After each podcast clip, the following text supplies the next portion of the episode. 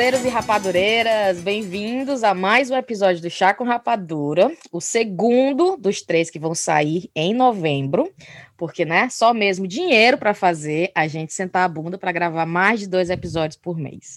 Então, obrigada para a Promobit aí por esse agrado. e você, ouvinte, fica até o final para ouvir, né? Que vai ter um pedido para vocês. Novembro, mês especial. Então, para quem é ouvinte, também para nossos aniversariantes, a Thaís, a Riviane e a Tayaná, que nasceram, né, depois de um carnaval animadíssimo dos pais delas. Um, então, hoje é sexta-feira 13 do ano de 2020, ou seja, assustador. Mas não vamos cair nas garras da lamúria, porque o Trump vai sair, vai ter vacina ainda vindo aí, e o episódio de hoje está espetacular. Eu sou a Cinti, comigo estão Thaís, Riviane Brena e uma convidada muito especial. Ela que inspira milhares nas mídias e que está dando taquicardia na Thaís e na Brena. Né? Thaís, respira fundo e fala para a gente quem é a nossa convidada de hoje. Calma, eu tenho que respirar fundo mesmo, gente. Espera aí, deixa eu ler. Bom, a nossa convidada de hoje, ela é escritora e palestrante. Escreveu um livro chamado Tela com Cautela, que é tipo um guia para auxiliar a gente a criar os nossos filhos nessa era digital. E também é um livro para que a gente tente melhorar a nossa própria relação com as telas, né? Porque quem nunca passou o dia todo mexendo no celular? Todo mundo. É, escreveu também um livro chamado Mãe Perfeita Não Está Mais Se Usando, que é uma reunião de crônicas sobre as experiências dela que leva você do choro às gargalhadas na mesma página. Eu não sei como é que ela consegue fazer isso. É formada em Direito no Brasil e Nutrição Integrativa nos Estados Unidos. No momento, cursa uma pós-graduação em Desenvolvimento Pessoal.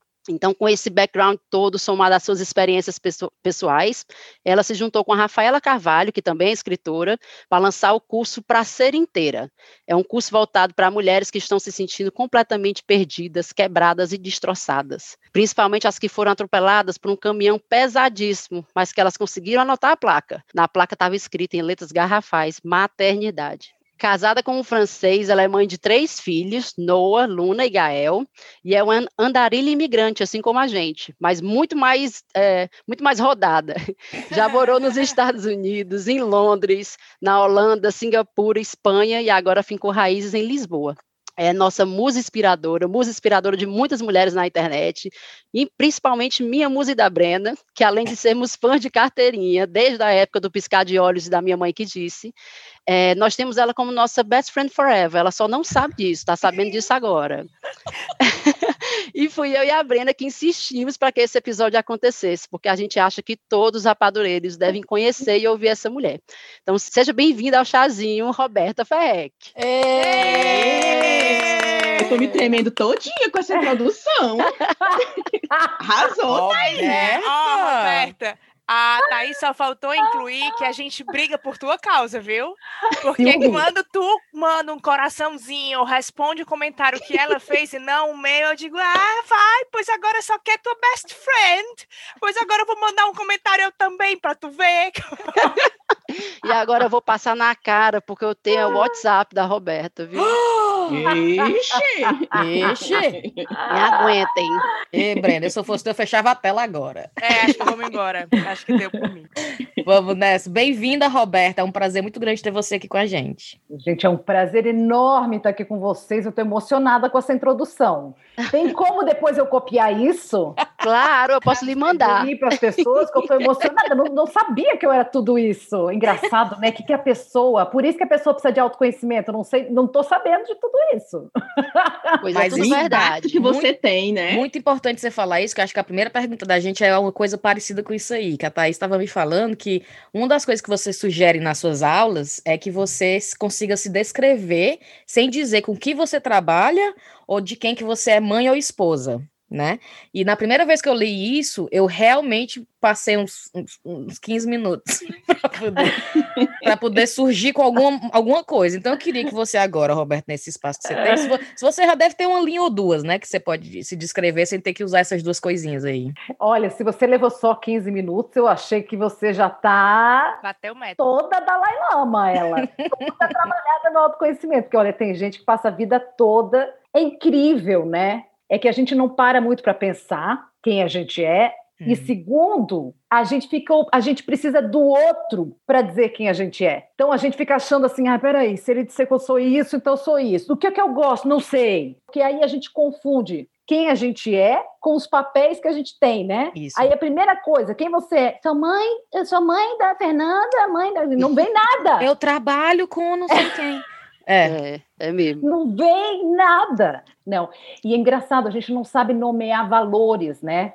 Essa é uma questão para a gente, assim. Então, alguém te pergunta, porque um pouco do que a gente é, ou muito do que a gente é, são os nossos valores. Daí a gente pergunta para as pessoas, tudo mulher crescida, portadora de CPF, seus valores, não sei, eu acho que é aquele mesmo do Instagram, eu tô achando. Não, eu muito interessante. Muito... Porque essa mesma pergunta que a Cintia fez para ela, eu fiz para mim. E os valores que vieram na minha cabeça, eu fiquei, vixe, eu sou só isso. Eu cheguei até a pensar, ah, eu sou a Riviane, é, eu gosto de fazer bolo com recheio de doce de leite com coco e cobertura de chocolate. Eu gosto é, de viajar. Aí eu depois eu pensei, nada de, assim, nada de demais, mas é o que eu gosto. Você me perguntar quem é a Riviane e quem me conhece sabe que eu adoro fazer bolo, que só é o mesmo bolo. A daí já, já tá carimbada. E é, sou eu. Se você perguntar, Riviane, uma coisa que te faz feliz? Ah, eu adoro fazer bolo. Pronto. Eu queria ler um fazer... livro de Shakespeare, mas não, eu gosto de fazer bolo. o meu mas... valor tá lá, mas é o que me faz feliz. Andar na praia. Andar adoro na praia. ir pra praia. Pronto. Pronto. Já tá Aí melhorando aí valores. Já tá melhorando, tá aumentando um pouco. Um pouco tá aumentando, chique, tá chique. Se for botar no Instagram, mente um pouco também. Não vai botar só o bolo e andar na praia. Aí você bota um negócio de uma justiça. É. Usando muito justiça. Fala justiça. Não, mas os valores, eles são aqueles grandes, né? Aqueles temas grandes, né? Então a gente pensa, sei lá, o valor inegociável para mim, por exemplo, a saúde. Hum. Não era, não era. Aí eu adoeci uma época e a saúde passou a ser enorme, porque eu comecei a pensar, cara, não vale, não adianta ganhar dinheiro, não adianta estar casada com esse francês bonito, não adianta nada disso. se a gente não tem saúde, que é muito importante e tal. E de repente eu Principalmente vocês... nesse ano, né? Ah, não, esse ano o valor de todo mundo a saúde, saúde agora. É. Pulou lá para cima. É. Então é isso, é justiça, coerência, hum. leveza, humor, por Sim. exemplo né? Humor pode ser para algumas famílias, para algumas pessoas, humor, né? Não faz, né? Para vocês, por exemplo, eu acho que o humor é, o humor é um grande valor. Então quer dizer que vocês tentam, isso é muito importante. A gentileza, eu falo para as crianças aqui sempre, pelo amor de Deus, vocês têm que ser uma coisa só, gentis com as Sim. pessoas, né? Então, a gentileza pode ser um grande valor. Hoje, eu fui deixar os dois meninos na escola e eu disse para os meninos: se a professora der bom dia, você responda. Porque toda vida eu olho, eu vejo ela lhe dando bom dia, mas eu não vejo você dizendo de volta, viu? Aí ele, mas eu digo, pois diga mais alto, porque eu quero ouvir lá de longe.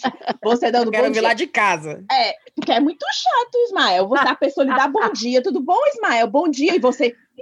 É. Calado, vou, eu quero. Aí ele, mas eu digo, eu, mas é pra dizer alto. Good morning.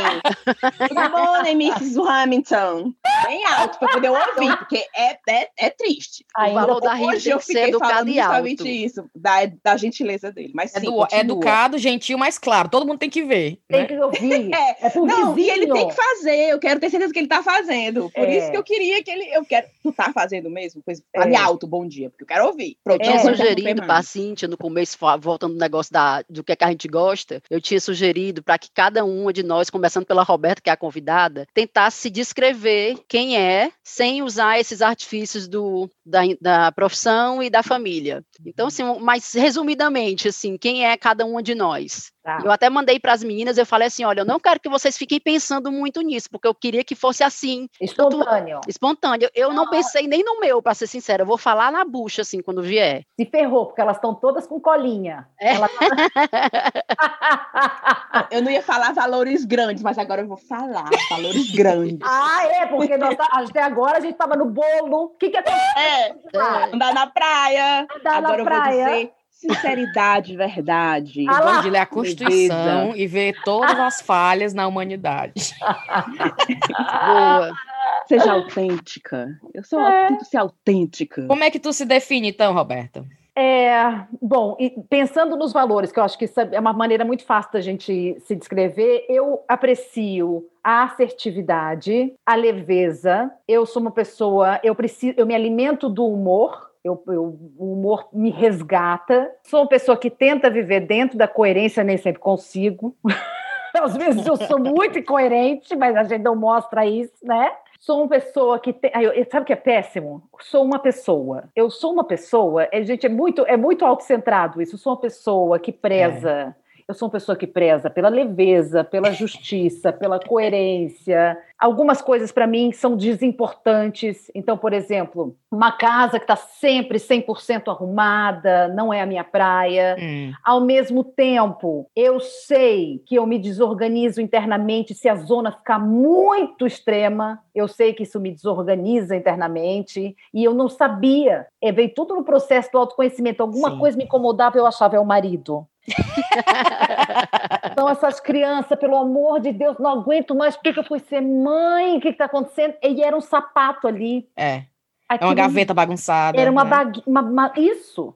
Hum. Mas quando a gente não se conhece, o que acontece é que a gente a, a, acha que é tudo. Exato. Atira para todo lado atira para todo lado. Então, são coisas que a gente vai descobrindo com o tempo, mas não é só com o tempo. Ah, eu vou ficar madura, tudo isso vai cair para mim. Não vai. É verdade. É um trabalho é trampo, sabe? É canetinha na mão, é negócio. Peraí, bolo, gosto de bolo, gosto de andar na praia. Tá, mas é, para mim é muito importante. Um valor é a gentileza, né?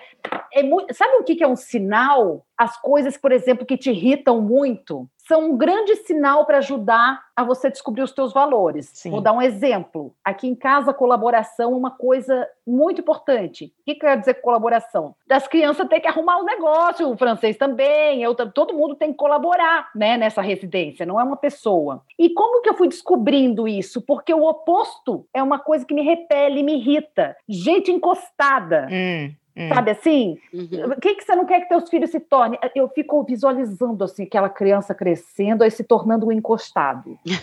aí grudando naquele sofá assim, Senhor. entendeu? E daí esperando que o mundo inteiro sirva Sim. essa pessoa. O reizinho. Isso, Gente, isso... teve. Desculpa, Roberta, mas teve uma vez que tu escreveu, eu achei aquilo genial e eu uso isso muito aqui em casa. Aliás, é tudo genial, né, Thaís? Mas eu acho muito aqui em casa, que foi uma vez que tu disse que tinha pavor dos teus filhos homens, né, virarem o marido do sofá. e que tu deixava de propósito. A Luna, ela tinha um, uma, uma, liberação que era quase uma licença poética por conta das gerações reparação de exploração. Histórica. Uma reparação era reparação histórica. Histórica. Aí, a, acho isso genial. Diz, deixa ela, ela não precisa. Bota é. os homens para trabalhar, que a gente trabalhou, mas precisa vagabundar. Perfeito. Perfeito. Eu também tenho. Reparação tenho, histórica. É, é reparação histórica, merece. Perfeito, perfeito. Thaís, tu consegue se resumir aí? Ah, terminou, Roberto, aí? No ah, é. Terminei, gente. Eu acho muito, muito umbiguismo eu continuar aqui. Eu sou pessoa que gosta muito de Bali, das Maldivas. Não vou parar. Olha!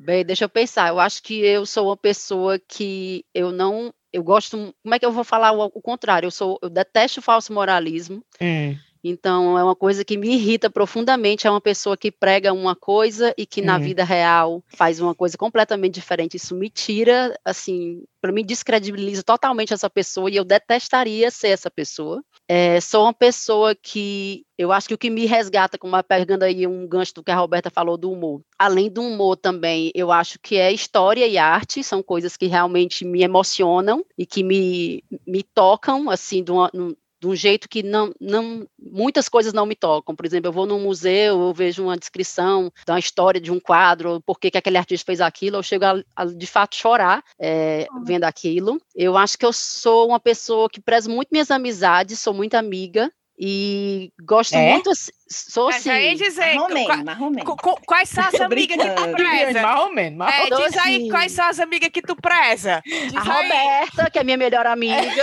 Ai, muito bem. Agora você foi clara. Vai, vai. E eu acho que, assim, eu gosto muito também da coisa da leveza, assim, eu fico hum. muito incomodada quando tem um clima pesado no ar, me faz muito mal, e eu sou aquela coisa que talvez seja, assim, até desconfortável no, no lugar, que quando tá assim, tudo pesado, eu vou talvez soltar uma piada, sabe? Quebrar, quebrar o ar. quebrar o clima, porque aquilo me, me bota tão. É uma energia tão pesada que eu não sei lidar com aquilo. Então, eu acho que isso é um resumindo, seria mais ou menos eu. Essa é Thaís. Brena, como é que é você? Brinda ainda. tá descobrindo ainda. Eu, eu ia falar que, tipo assim, ouvindo a Thaís, eu acho que isso a, a, a Roberta pode até falar mais um pouco. Eu fico assim, eu ouvi a Thaís, aí eu, ah, eu também. Eu também. eu também. Aí eu fui pegando coisas da Thaís e quando eu fui pensando no que eu tava querendo que eu fal falar de mim, a maioria foi o que eu ouvi as outras pessoas falando. A Roberta deve também ter ouvido isso demais. Que, tipo assim, eu ia falar, uma das coisas é que as pessoas falam muito que eu sou adaptável. Em qualquer. Eu tô com um grupo de pessoas, eu, eu meio que me moldo para aquele grupo, a, a, linguagem fica parecida, né? Eu faço piadas que eu sei que aquele grupo vai rir, eu meio que me moldo. Vou para outro grupo, que é um grupo diferente, ou, né, sei lá o quê, eu me moldo de novo para meio que caber e, né, tal. E quem falou isso foi meu chefe. E ele falou isso de uma maneira como se fosse uma das minhas qualidades, que eu era muito adaptável e tal. Então eu ouvi, fiquei, sou, né? Achei e falo para todo mundo agora que eu sou. Achei ótimo. Né? Então, assim, é. É, quando a Thais estava falando, eu falei, ah, vou falar isso também, que eu gosto de arte, vou falar também que eu não gosto de climas pesados, e vou falar da adaptabilidade. Mas aí parece que eu não trouxe nada, tá entendendo? Eu trouxe o que a Thaís falou e eu trouxe o que o meu chefe falou. Por Mas, exemplo. Cíntia, Oh, desculpa, Roberta. Desculpa, pra, pode falar, Breno. Pra mim, eu me pego me surpreendendo como tu fala, assim. Hum. Eu, é muito isso que a Roberta falou no início, do você... E é um misto, porque tem rótulos que você ganha, que fazem você se conhecer através dos rótulos, então são rótulos que surpreendem, né? Tipo, ah, você é isso, isso e aquilo. Vale, eu nunca pensei. Exato. Ou seja, faz sentido porque veio do outro, mas você nunca passou por esse processo de conscientização de que aquilo efetivamente é você, uhum. né? Como existe o contrário contrário. Existe aquele rótulo que a pessoa dá, e isso aí trazendo a Roberta de novo, né, a história da infância. Existem rótulos que você ganha na infância que desde a infância você não se reconhece, né? Ou você não valida, porque não faz sentido. Então, hum. tem coisa que você é surpresa e você se identifica, e tem coisa que você diz: Não, minha filha, isso aí sou eu, não. Isso aí é você que não gosta de mim é, e tá é. querendo dizer que eu sou o que eu não sou. É. Exato. Muito é verdade mesmo, viu? E, aí, e muito... se você pudesse definir Riviane, além do bolo. Sim, vamos lá eu não quando nessa parte da, da autodefinição eu me vejo assim em diferentes, pa, diferentes papéis tem a Riviane filha a mãe a esposa, a profissional, a amiga, e eu tento é, né, administrar esses papéis, né? Que eu acho que cada um exige um pouquinho mais de uma qualidade no outro, né? Eu, eu, eu, me vejo assim: existe cada uma a Riviane para aquela. Claro que tem a essência do todo, né? Que eu não vou mudar para cada papel, mas eu me vejo muito. Eu tô lá no trabalho, é diferente da Riviane em casa com os meninos, que é diferente da Riviane falando com a minha mãe na webcam, que é diferente de eu na cama com a Ada, que é diferente. Ave de a gente não precisa de detalhes, de detalhes. De Mas a Riviane sempre vem para pimentar a conversa. Ela tem, minha filha, você tá, como é que está que nem a cachorra no cio, né? Não consegue falar que não serve de putaria no meio. Putaria é Imagina é quando esse brinquedo chegar. nós já estamos o quê? Com meia hora, essa foi a primeira. Eu tô, na, eu tô abaixo da média ainda.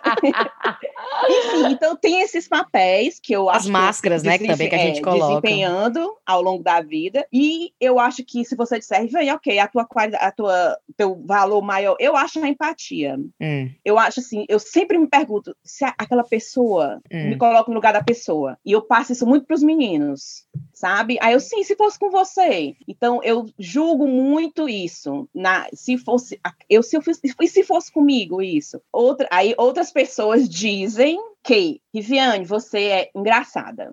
Não sei. Os, os, meus filhos dizem que eu sou engraçada.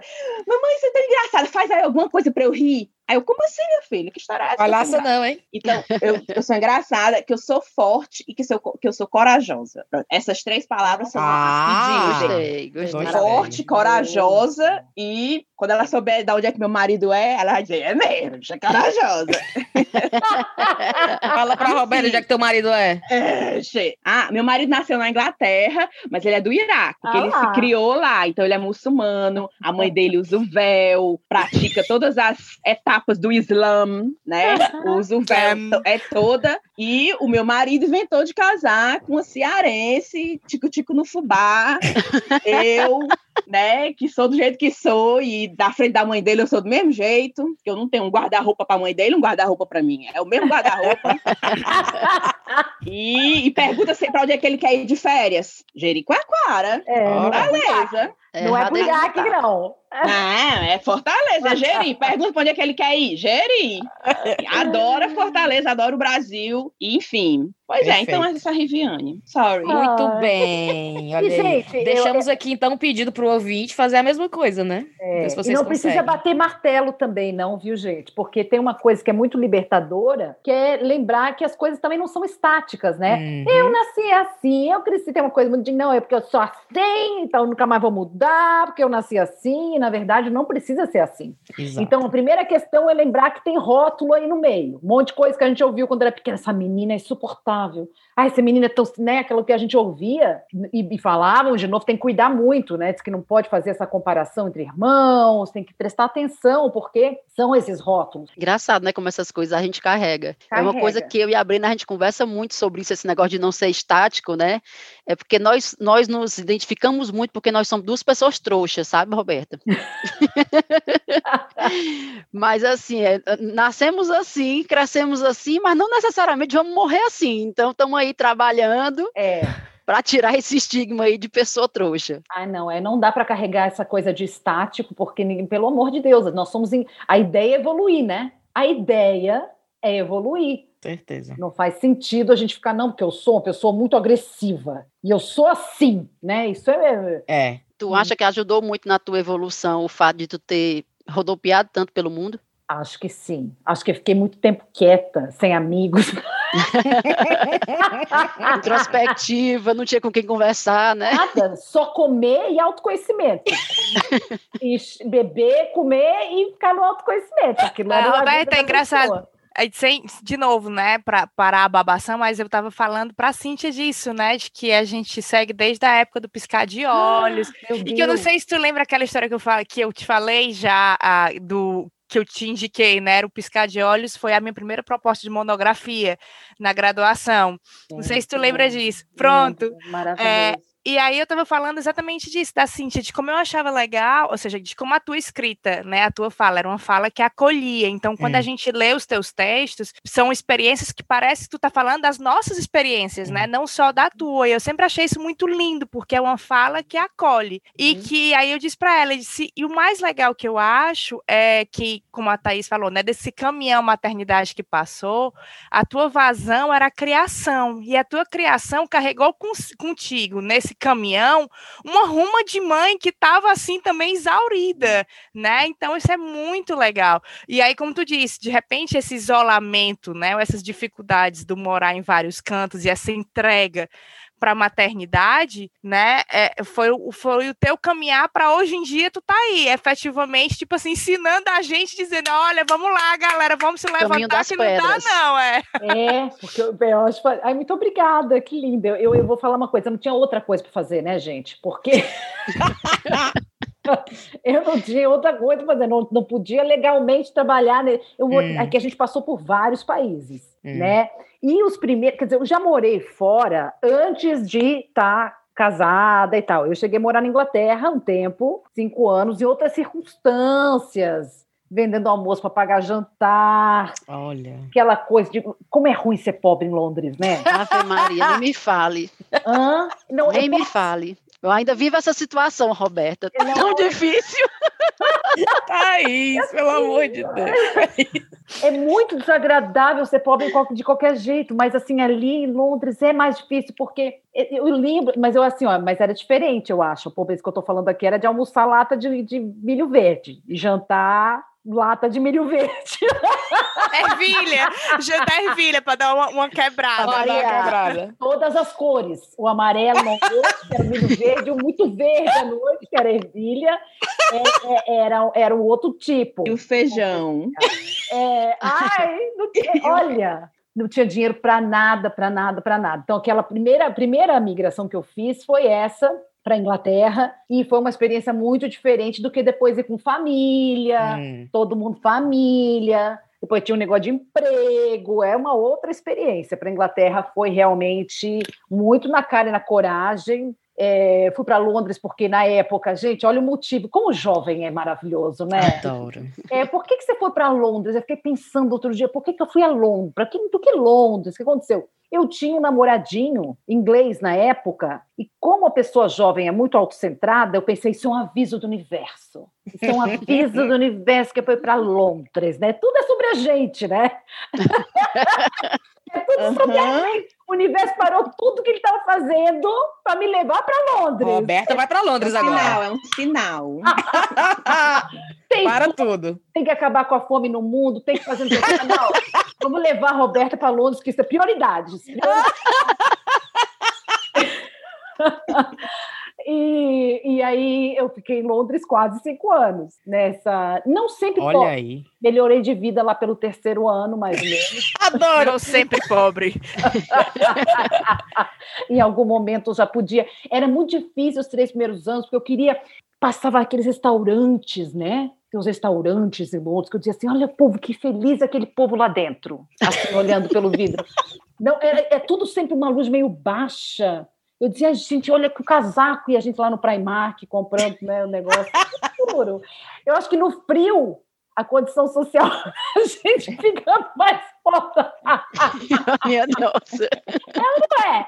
No é. frio, o frio é uma coisa que vai deixando a gente mais pobre.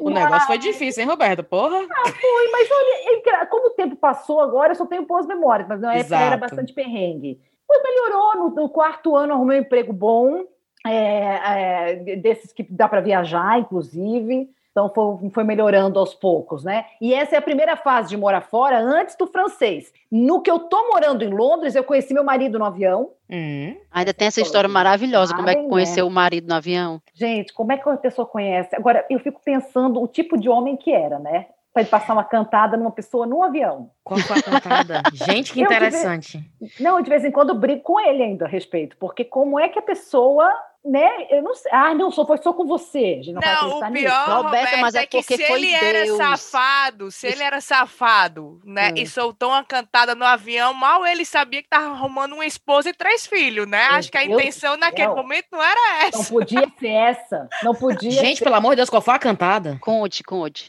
Aí, então, eu estava eu tava onde eu, na Bahia, e ele, apesar de ser francês, mudou para o Brasil pequenininho. E ele estava morando na Bahia também. E o que, que aconteceu, aconteceu na época? Os controladores de voo entraram em greve e me acomodaram no voo dele. Certo. E aí o universo de novo, super ocupado, acabar com a fome, acabar com o coronavírus, acabar com não sei o que, mas não, primeiro tem que fazer a Roberta conhecer esse francês ali. Então, me acomodou naquele voo. E aí, eu fiquei conversando com ele. Eu não estava mais acostumada com homem brasileiro. O homem inglês é um, eu, eu acho que é uma coisa mais lenta, pelo que eu me lembro. em geral, leva mais tempo para a pessoa dar um, um, passo, a não ser que a cachaça esteja. A, a Cíntia sabe bem é, como é a história. É, Cíntia, tô errada? Eu acho. Tá, não, tá certíssima. É, né? Eles são mais lentos em geral. Bem lentos. É, bem lentos. E ele, e ele então passou ele virou para trás e ficou conversando comigo e tal. Eu falei: olha, se for para a gente ficar conversando assim, por que, que você não senta aqui do lado? ah, falei mesmo. Ah, falei. que eu tinha, eu tinha recém terminado com um namorado. E tinha uma cadeira vazia do teu lado. O universo o quê? Tá Deus estava preparando. Não ia, porque ele não ia cuidar Acabar a fome, universo. Cadeira vazia do lado da Roberta, sim. Que, o universo não Entendeu? falha. Nada. Malária, dívida externa, fome. Não, vou botar a Roberta ali. E a cadeira e vazia do lado. E aí? E aí ele veio perto e tal. Aí a gente veio conversando. E eu tinha recém terminado o relacionamento com um rapaz londrino que foi um pouco traumático o final, porque ele ficou super de boa. Ele não sofreu nada. Foi Olha, super esquisito. Que pessoa sem coração. Eu achei bastante raro. Mas eu juro pra ti, eu tô com meu marido já tem 15 anos. Se eu acabar com ele hoje, ele, ele diz assim, ok. o que pensa, besta? Eu tenho certeza. Mas Aí continue, Roberto. chorando, depressivo. É nada. Volta, Cíntia. Come back. Come back. Jack. Come back. Aquela cena do Titanic, come back. Oi, a gente quer isso, né? A gente oh, espera. A gente espera isso, é, Ali, ali 50% da minha autoestima foi embora naquele término, porque eu não vi sofrimento, sim, eu não vi lágrima, sim. eu não vi nada ali. Foi só um, um, goodbye. Eu acho até que ele me deu aperto de mão. Eu acho que ele apertou minha mão, se eu não Meu tô. Deus, deu dois beijinhos, tipo assim, te cuida. Aquele tipo assim, bem. Boa sorte, bem. Roberta, boa sorte. Look after yourself. Eu acho é. uma coisa assim, é. Hey, you. Fica look com Deus. Yourself. É. Tipo, foi uma coisa muito. Aquilo traumatizou um pouco. Quando eu vi o rapaz ali no avião, eu digo, ah, why not? Também, claro. né? já estava precisando de um amor mais latino no meu coração Sim. depois de tantos anos. E aí foi isso, ele sentou do meu lado, e aí a gente ficou conversando, trocou e-mail, e ficamos trocando e-mails aí por algum tempo, até que um ano depois nos reencontramos novamente na Bahia, que é aí Ai, que a coisa toda vida. acontece, a coisa toda acontece ali mesmo. O universo e... é mais pro lado da Bahia mesmo, viu? É, não é? no carnaval. Naquela área ali, o universo, minha filha, deixa faltar Trabalha é pesado. ali aquela área. Trabalha pesado. Abastecido ali, aquela é, área. Ali eu, te, eu, eu, te, eu posso provar. o universo bomba naquele lado. Ô, Bahia! É. Oh, meu Deus! E ali foi que aconteceu uma coisa. Eu fui ali passar uns dias com ele é, e avisei minha mãe: mãe, eu vou encontrar esse rapaz na Bahia, é, não o conheço muito bem, se aparecer uma moça morta vestido Havaianas, tive que avisar minha mãe. Se eu não te ligar em dois dias, a senhora já liga para a polícia. Entra em pânico. Mas uma, que loucura, né? E minha mãe faz... Minha mãe...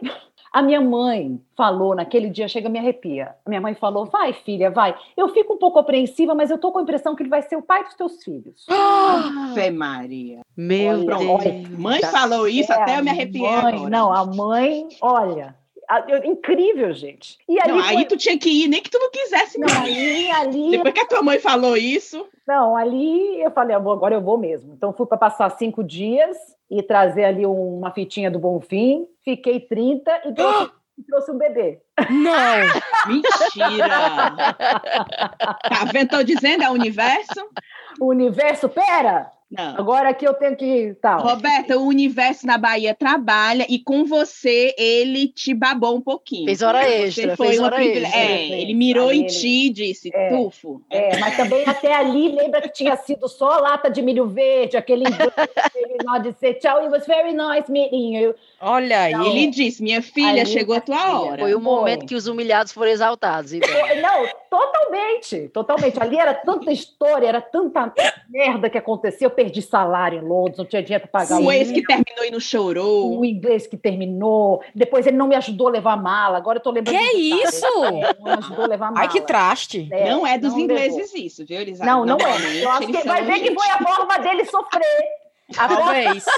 Talvez. Ele queria vira. dar o troco, Roberta. É. Ele ah! queria dar o troco. Ai, tu vai fazer isso comigo? Pois toma, arrasta essa mala, ah, desgraçada. Achei um coração latino ali. Aí. Achei um latino ali. ah. E... Chocado. E foi isso, gente. Foi assim que eu conheci meu marido no avião. Ai, e... que história maravilhosa. É, foi mesmo, porque aí, aí eu voltei para Londres e, e, enfim, passou um tempo, descobri que estava grávida.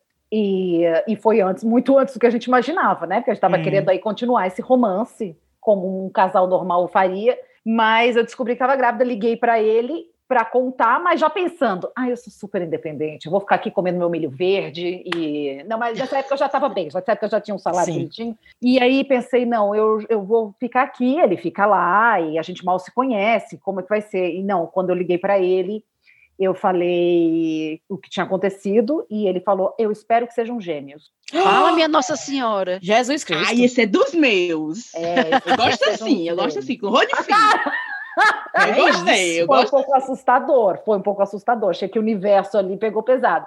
Mas, eu, enfim, no final de tudo, eu vim para conversar com ele e não rolou em nenhum momento uma situação onde a gente, não, isso tem, temos que ficar juntos. a gente, hum, durante hum. um tempo, considerou que cada um pudesse ficar do seu lado, mas a gente estava super apaixonado. Entenda, a gente, Bahia, do, a gente estava super apaixonado. E no final, a gente está aí junto há 13 anos. Quer dizer.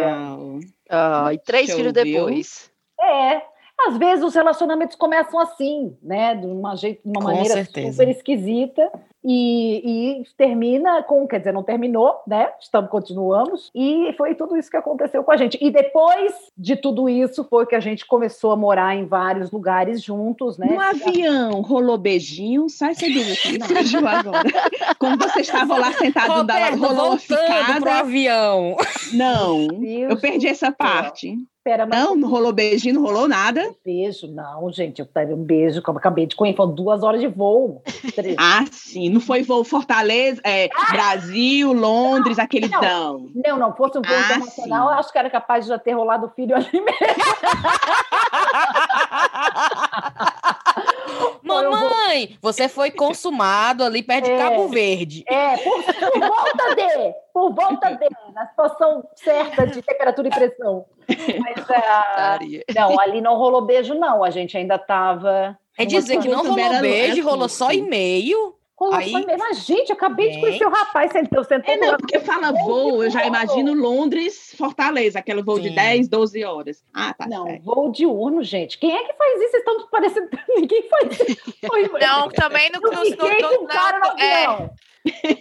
Minha, é mas eu peguei no voo, avião, agora Viviane. que eu tô lembrando. Te respeita, Viviane. A última vez é? que eu fui pro Brasil, mas era um voo longo, né? Um caso, uma pessoa ficou com outra pessoa dentro do avião. Foi? Juro por Deus. E eu sei porque eu tava com a Marina bebê e eu ficava levantando para ficar andando com ela, e eu vi toda a movimentação. Eles não estavam nem sentados na mesma fileira. Eles, eles, eles onde? Se encontravam lá atrás, onde, onde as aeromoças ficam ali conversando, onde tem a, aquela partezinha da cozinha. Ah. Eles se levantaram, juro. Na fila do banheiro. Não, Thaís, isso aí devia ser aquele povo que finge que é casado há 30 anos, aí para apimentar a relação finge que é desconhecido. Era não, porque eu vi. Aí vão pegar aquele mesmo voo que tá em promoção, aí comprar um leva o outro, aí senta separado que é pra fazer o, o jogo. O meu nome vai ser John e o teu nome vai ser Jane. há 30 anos é. já. Não eram não, porque eu vi toda a Oi. movimentação, não tô dizendo, eu vi eles se conhecendo ah. Porque eles estavam bem ouvindo, mas esse povo ficou ouvindo a conversa também. Claro, eu, fiquei, eu ia ficar atentíssimo. Porque eles, é como se eu tivesse entre. É, um, ele estava mais na minha frente e ela mais atrás de mim. Daí eles se encontravam no corredor e ficavam conversando. Eles se conheceram e na fila do banheiro. E paquerando. Já pensou se esses dois estão casados, hein? Já pensou? Três filhos. Já pensou? Com três filhos. Com três filhos. É. Eu sei, meu filho, que eles passaram o voo todo em pé, do lado lá do banheiro, e só sentaram na hora que era para aterrizar, porque, enfim, tinha que botar o cinto de segurança. Aí a mulher chegou para sentar na cadeira, sabe quando você vê a boca da mulher toda vermelha? Mentira! toda vermelha. Aê! A Thaís, eita, já! Deu de bem, deu de bem. É aquele primeiro beijo de ficante, né? Que é diferente, não é? é. Vou lembrar de ti, Roberto, quando eu voar agora. Eu vou ficar assim, é. assim olhando. É. Sou solteira. Roberto, Fica assim, quem que vai sentar na minha cadeira vazia? Universo, tu tá me vendo? Universo! Vem cá, universo! Aí o Ada pega a mala, bufo, bora, anda pra frente. Aí, minha mãe tá no banheiro! de cocô! Bem é, Riviane, obrigado, universo, obrigado. Universo, pa passou a vez. Pa pausa, pausa. Mas eu vou lembrar de ti quando eu andar de avião agora. Tu acha que essas tuas experiências aí nas gringas, né? Já que tu andou em tanto canto aí com tua família toda, uhum. tu acha que, que as mães gringas são mais desenroladas do que as brasileiras? E se sim, por que que tu acha que é isso? Bom, é, uma pergunta complexa. Rapaz, quer criar briga aí para dar uma. Do mundo, você acha que estou diferente? Estou aqui pensando, peraí, eu tô. Olha, acho que sim, depende onde, né? Porque aí tem, por exemplo, Singapura vai hum. ser diferente da Holanda, hum. que vai ser diferente dos Estados Unidos, né? Que vai ser diferente da Espanha. Aí estou pensando, desenrolada. Eu acho que, em geral, o gringo é mais. Agora a gente vai generalizar bastante, tá? Então, Sim. Então, quem está ouvindo, não fica assim, ai, que parece. Eu conheço, eu conheço uma pessoa na Holanda que é. não tem. Bah, calma, tá tudo bem. Mas generalizando bastante, acho que, em geral, as mulheres na gringa são mais assertivas que as brasileiras. A gente tem uma coisa assim, que ou a gente é agressiva ou a gente é passiva, sabe? Diz que a assertividade é o meio do caminho. Sim. A gente não gosta muito. Então, assim, eu sinto que no Brasil a, a, a, tem muita gente que é muito agressiva e eu acho que vem de uma coisa cultural de que é, é meio legal ser. Aí ela tem uma personalidade tão forte. Ai, ai eu Bicha adoro. bruta que Ela só ela. fala do jeito que é. A Ah, é porque ela é bicha ariana. É, é, e a bicha é um cão, só que é visto como, entendeu? Mas é visto como, a gente assistiu super a novela das oito, que a mulher que era, que era geniosa, era aquela que a gente ficava torcendo, Alberto, e aí jogava o negócio no chão, a gente, ai, Aí tu é ficava, vai, vai, vai. Ela é maravilhosa, o que ela É. pensa, ela fala. É, Então, é. tem essa coisa da agressividade, que, que muita gente carrega, e tem a coisa da passividade, que é o, o outro extremo. E a passividade também é muito latino, que é aquela coisa, deixa, deixa, deixa, Hum. deixa para lá, deixa, Hum. não, não vamos fazer, depois de- deixa, deixa, né? Então, ouvindo muito assim no caso que vocês deram, acho que foi no último episódio, do caso da sogra, que é a sogra vai lá e mexe nas coisas da, da mulher, Da troca as coisas, da- da- né? Gente, o que eu ri com aquilo, que eu fico imaginando realmente A você- minha, mulher, a minha. É a sua.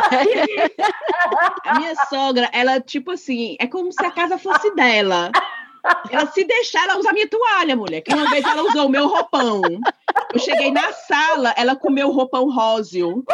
Grumpy but gorgeous, que eu tenho, né? Aí ela comeu o roupão toda, porque tava com, ela tava com frio, a bichinha.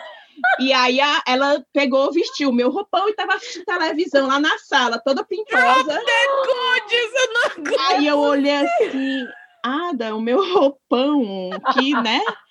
Aí eu, como eu tinha um outro roupão que eu nunca tinha usado, eu dei pra ela. Eu, Ada, ah, esse aqui pra ela e toma o meu de volta.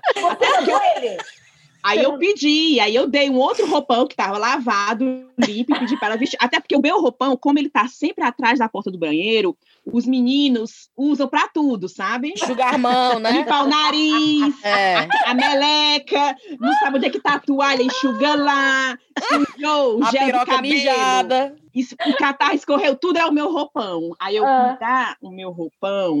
Não, gente, mas você Ela pediu para ele. tudo. Como que é o nome do marido, Rive, de novo, Adam? É, eu chamo ele de Adam. Ele é eu chamo, ótimo, eu chamo ele de Adam. E a mãe dele também é ótima, Mas mulher. qual mas é o nome ela é dele? Eu assim, chamo ele de Ada, mas qual é o nome Qual é o dele? nome dele? Wafik. Ah. O Adam é o nome artístico. A Roberta é o nome artístico que o Adam usou É na noite que ele beijou a Riviane. Como é? Foi o nome artístico que ele usou na noite que ele te pegou. Foi. O Adam, É ele porque usou o Adam-. É, o Ada é estilo inglês. O Ada é estilo Claro, é inglês. uma tradução, mas não uma tradução, é o nome que ele, que ele abraçou. Foi. Mentiu que só ele. É dizendo o- assim, não, minha mãe que me deu esse apelido de Ada. Como é o nome mesmo? Wathik. Hã? Wathik, né? Wafek. É o nome Wafek. dos ir- Não, olha o nome dos irmãos. Tudo é no W. Ah, Walid, Wael, Wa, Atu. Wa, Wami, tu, no, ó, Walid, é, Wafek, Wael, o Sam. Aí em inglês, como é que é? próprios. Adam, Isso E o Adam, inglês? John Adam, e Michael. John, Michael. Aí as irmãs, Wala, Andy. Wassan, Ah, ah. Kurud. Não é possível. Coitada da última que não ganhou um W. O que É o nome de uma flor. Começa com W, Urud.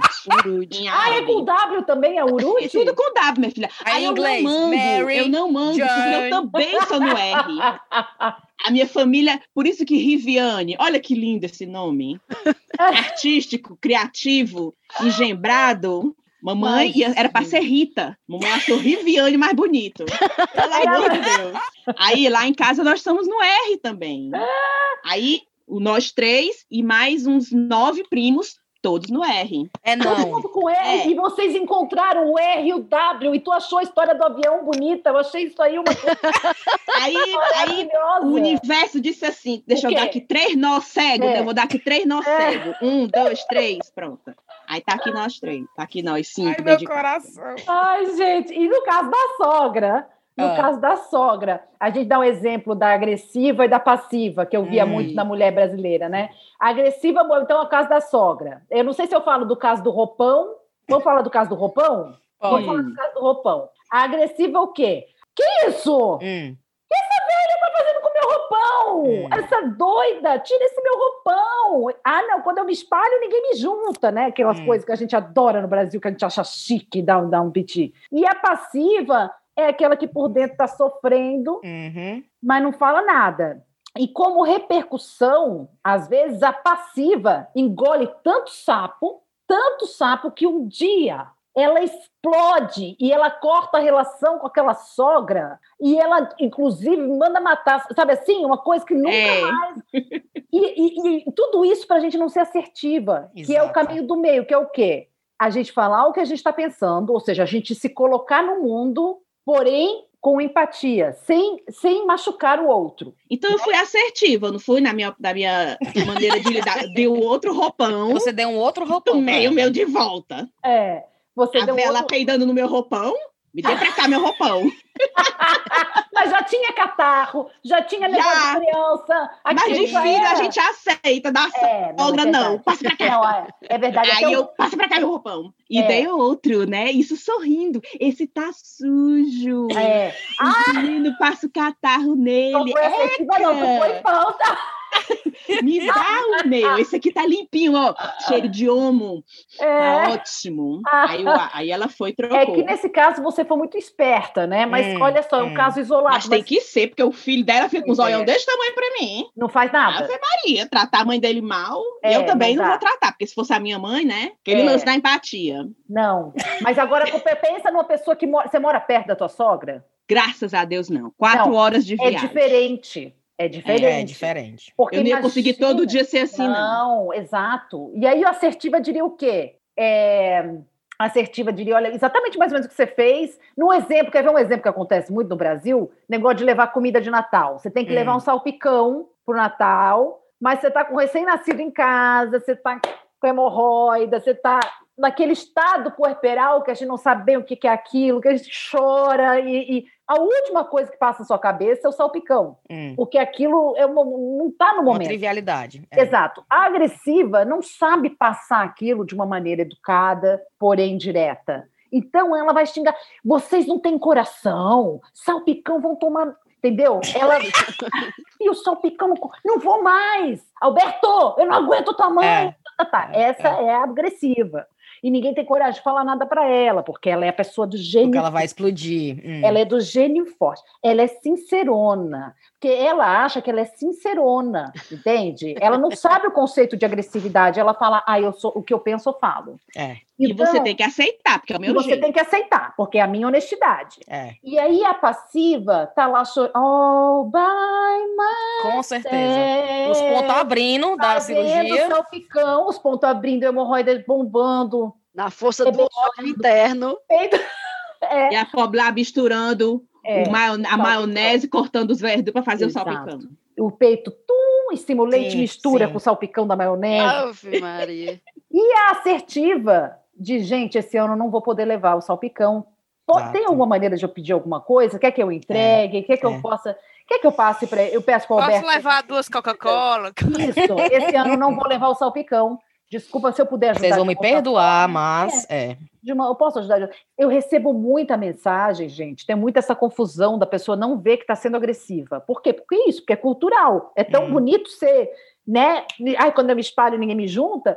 Que hum, é, eu acho que tem muita coisa da novela aí, porque eu lembro de ter assistido as novelas, era tudo assim. E aí tem muita mensagem que eu recebo, às vezes, por exemplo, no Instagram, que a pessoa está sendo super agressiva. Hum. Mas porque ela coloca desculpa no, na frente, olha, vai desculpando. Minha filha. Mas. Se... Paca, paca, paca, paca, paca. Se a, se a notícia é boa, você não começa uma frase se desculpando. Não. Desculpa. Olha, vai me desculpando, mas.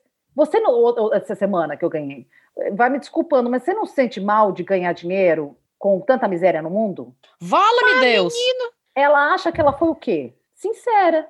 Ela acha que ela está sendo honesta. Na cabeça dela, esse conceito não existe, porque nos falta.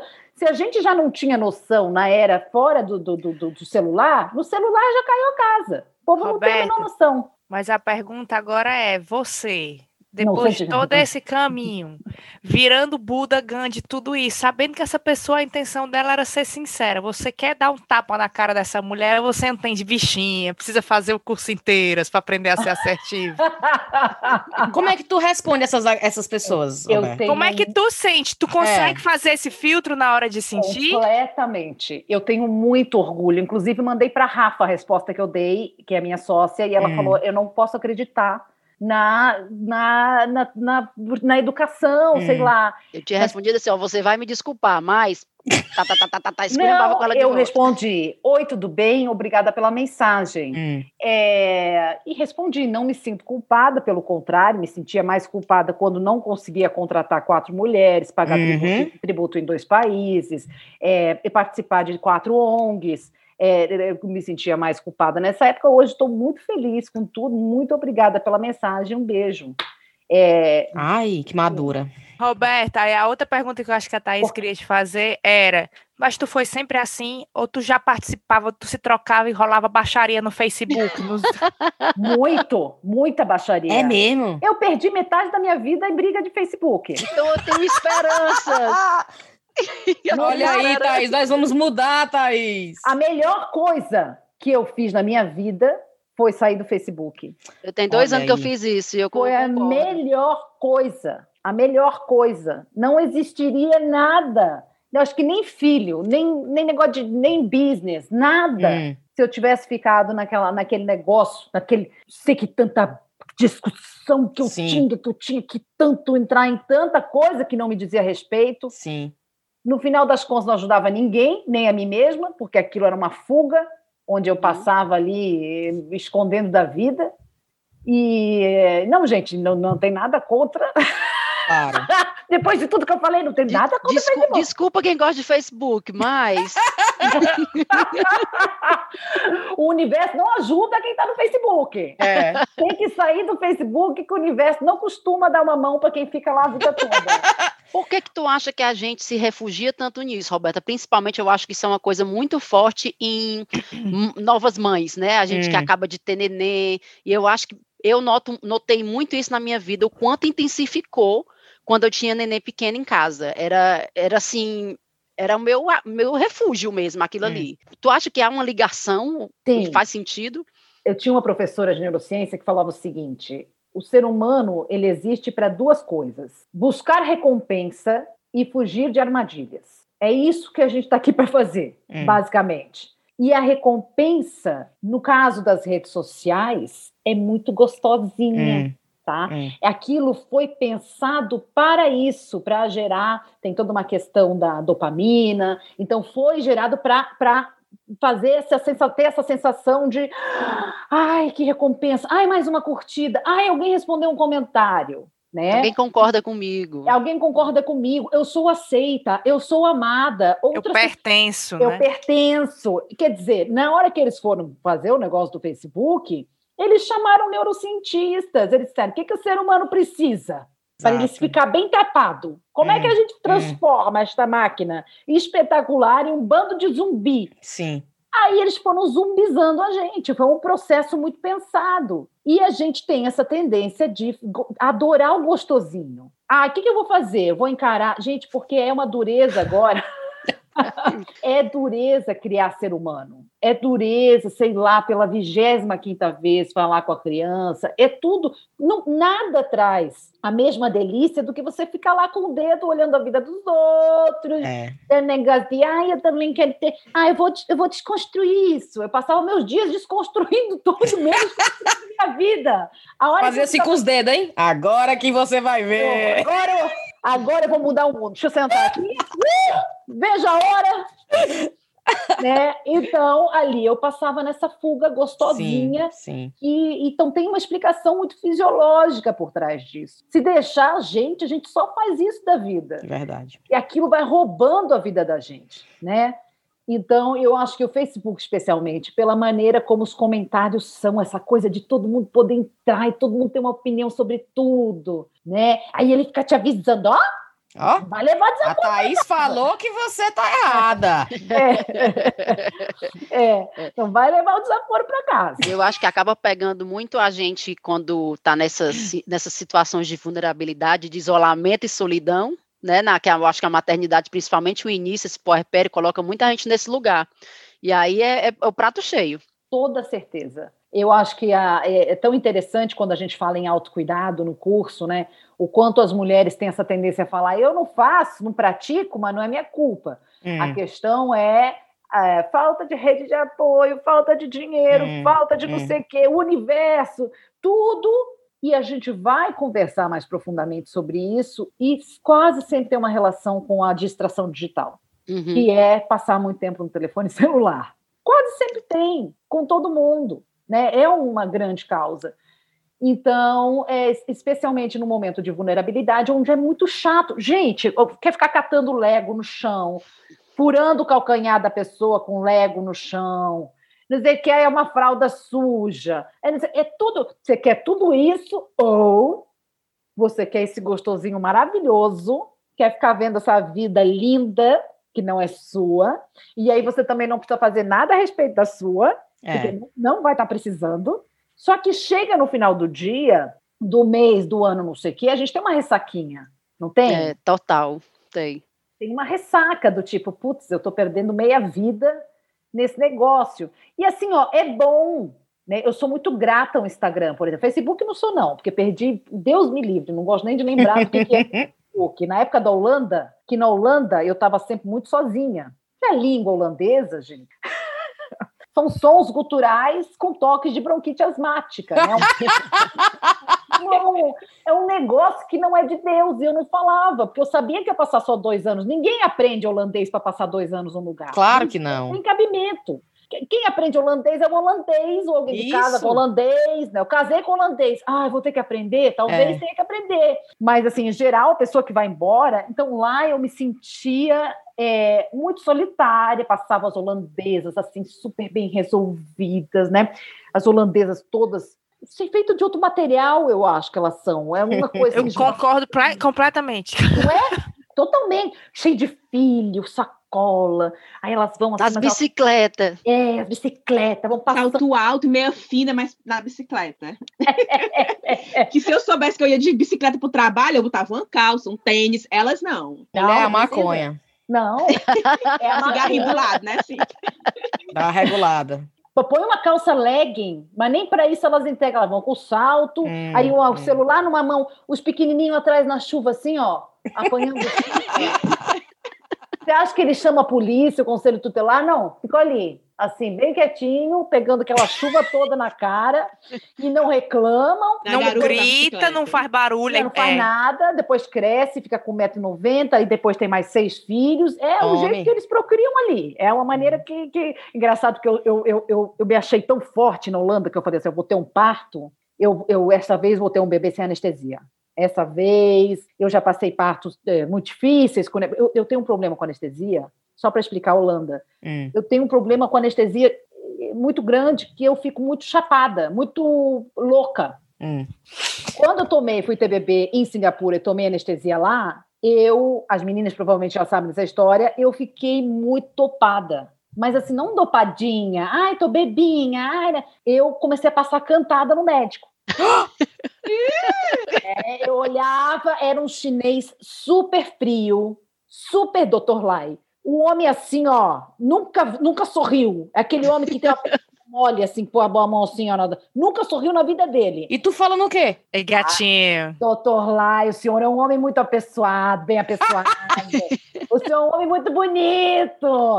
Não. Aí vê doutor Lai como ele é charmoso. Muito doida, muito doido passando cantada. E o francês, Roberta? O francês, e, o, o, e o teu francês? Não contrariando. Ficando lá no cantinho, que eu tava parindo, que ele não, não era louco de coisa. Aí eu dizia, ai, que homem bonito, meu Deus. E ele é, é mesmo, é lindo, Roberta, é. É, é, eu aí...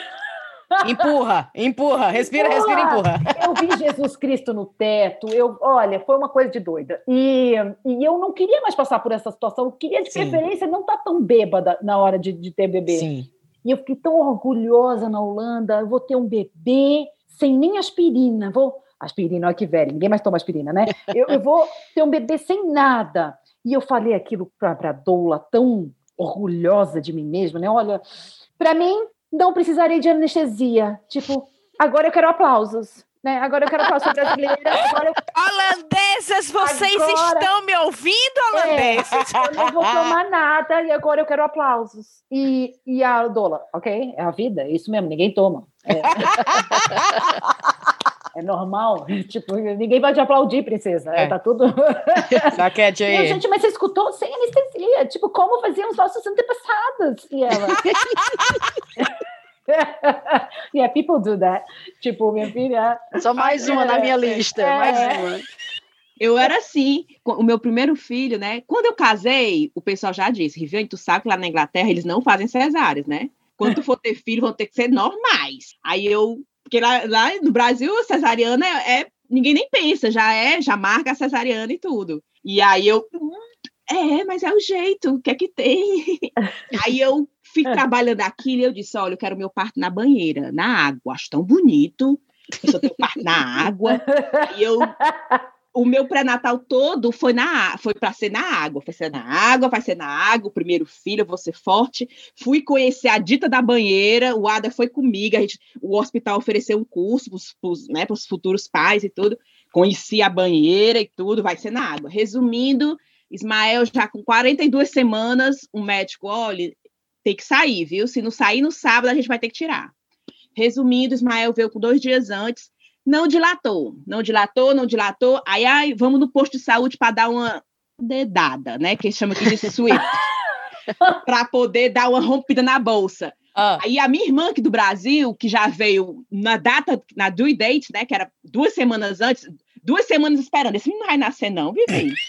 Pelo amor de Deus, daqui a pouco a minha passagem de volta chega e esse menino não vai nascer, não que ele estava com duas semanas de atraso. Claro. Resumindo, aí a Bética lá do posto de saúde tacou né, a dedada para dar aquela estimulada. Hum. A minha coragem de ter na água se foi. Hum. E a mulher foi e a lágrima escorreu. Aí a minha irmã, isso, tu não queria ter na água, sem anestesia, sem nada. Vivi, pede a anestesia, pede para ser cesariana, pede pra... Aí eu, minha filha, aqui no, né, no NHS, a gente não pede, não. É o que for. Isso, é o que eles oferecem. É. Não, eles não, eles, né, eles não podem, você é, é o normal e acabou. Aí eu não posso pedir, eu tenho que passar por essa. Eu não quis casar com um gringo e morar aqui. Enfim. Aí. O castigo, tenho que pagar pelo meu pecado. É, voltei para casa vendo estrelinha depois dessa dedada, né? Para romper a bolsa. Aí a coragem de ter na água. Aí eu, ah, eu não quero mais ter na água, não. Aí ele, sim, mas não pode trocar mais não, porque o menino já vai nascer hoje ou amanhã. Aí eu fiquei naquela, fala-me Deus. Aí, minha filha, só sei que a dedada funcionou, começou as contrações, e aí pronto. E cadê a água? E aí, resumindo, resumindo, o menino dilatou. Resumindo, resumindo, teve que ser cesárea. Ai, meu Deus. Horrível. Acabou. Aí a minha irmã tá sortuda, viu? sorte. Ô, bicha de sorte, hein? Aí era, Sofreu próxima... a dedada, mas no final foi a cesariana. Tu não aguentou nem a dedada, vai aguentar ter um parto, Vivi? Imagina aí. Aí, se tu tiver o segundo filho, tu já nem inventa essa história de ter parto sem drogas, é. água, nem inventa. Já diz logo, oh, minha filha, peça essa cesariana, por favor, bote aí meu nome na cesariana. Bote aí meu nome. Bote logo meu nome aí na cesariana. Aí eu, mas a gente não pode escolher. Enfim, resumindo, resumindo, três cesariana. Pronto. e a tua irmã, ó, tá Oh, sortuda. É. Sortuda. Não, mas sério, sério, sério. Fundo do meu coração. Eu tava preparada para ter na água. Te juro. Queria eu tinha até o biquínizinho naquela mala que você leva pra maternidade, topzinho de lycra. mas não rolou. O menino não saiu. Não saiu de 6 centímetros. Eu tinha até o biquíni. Topzinho de lycra.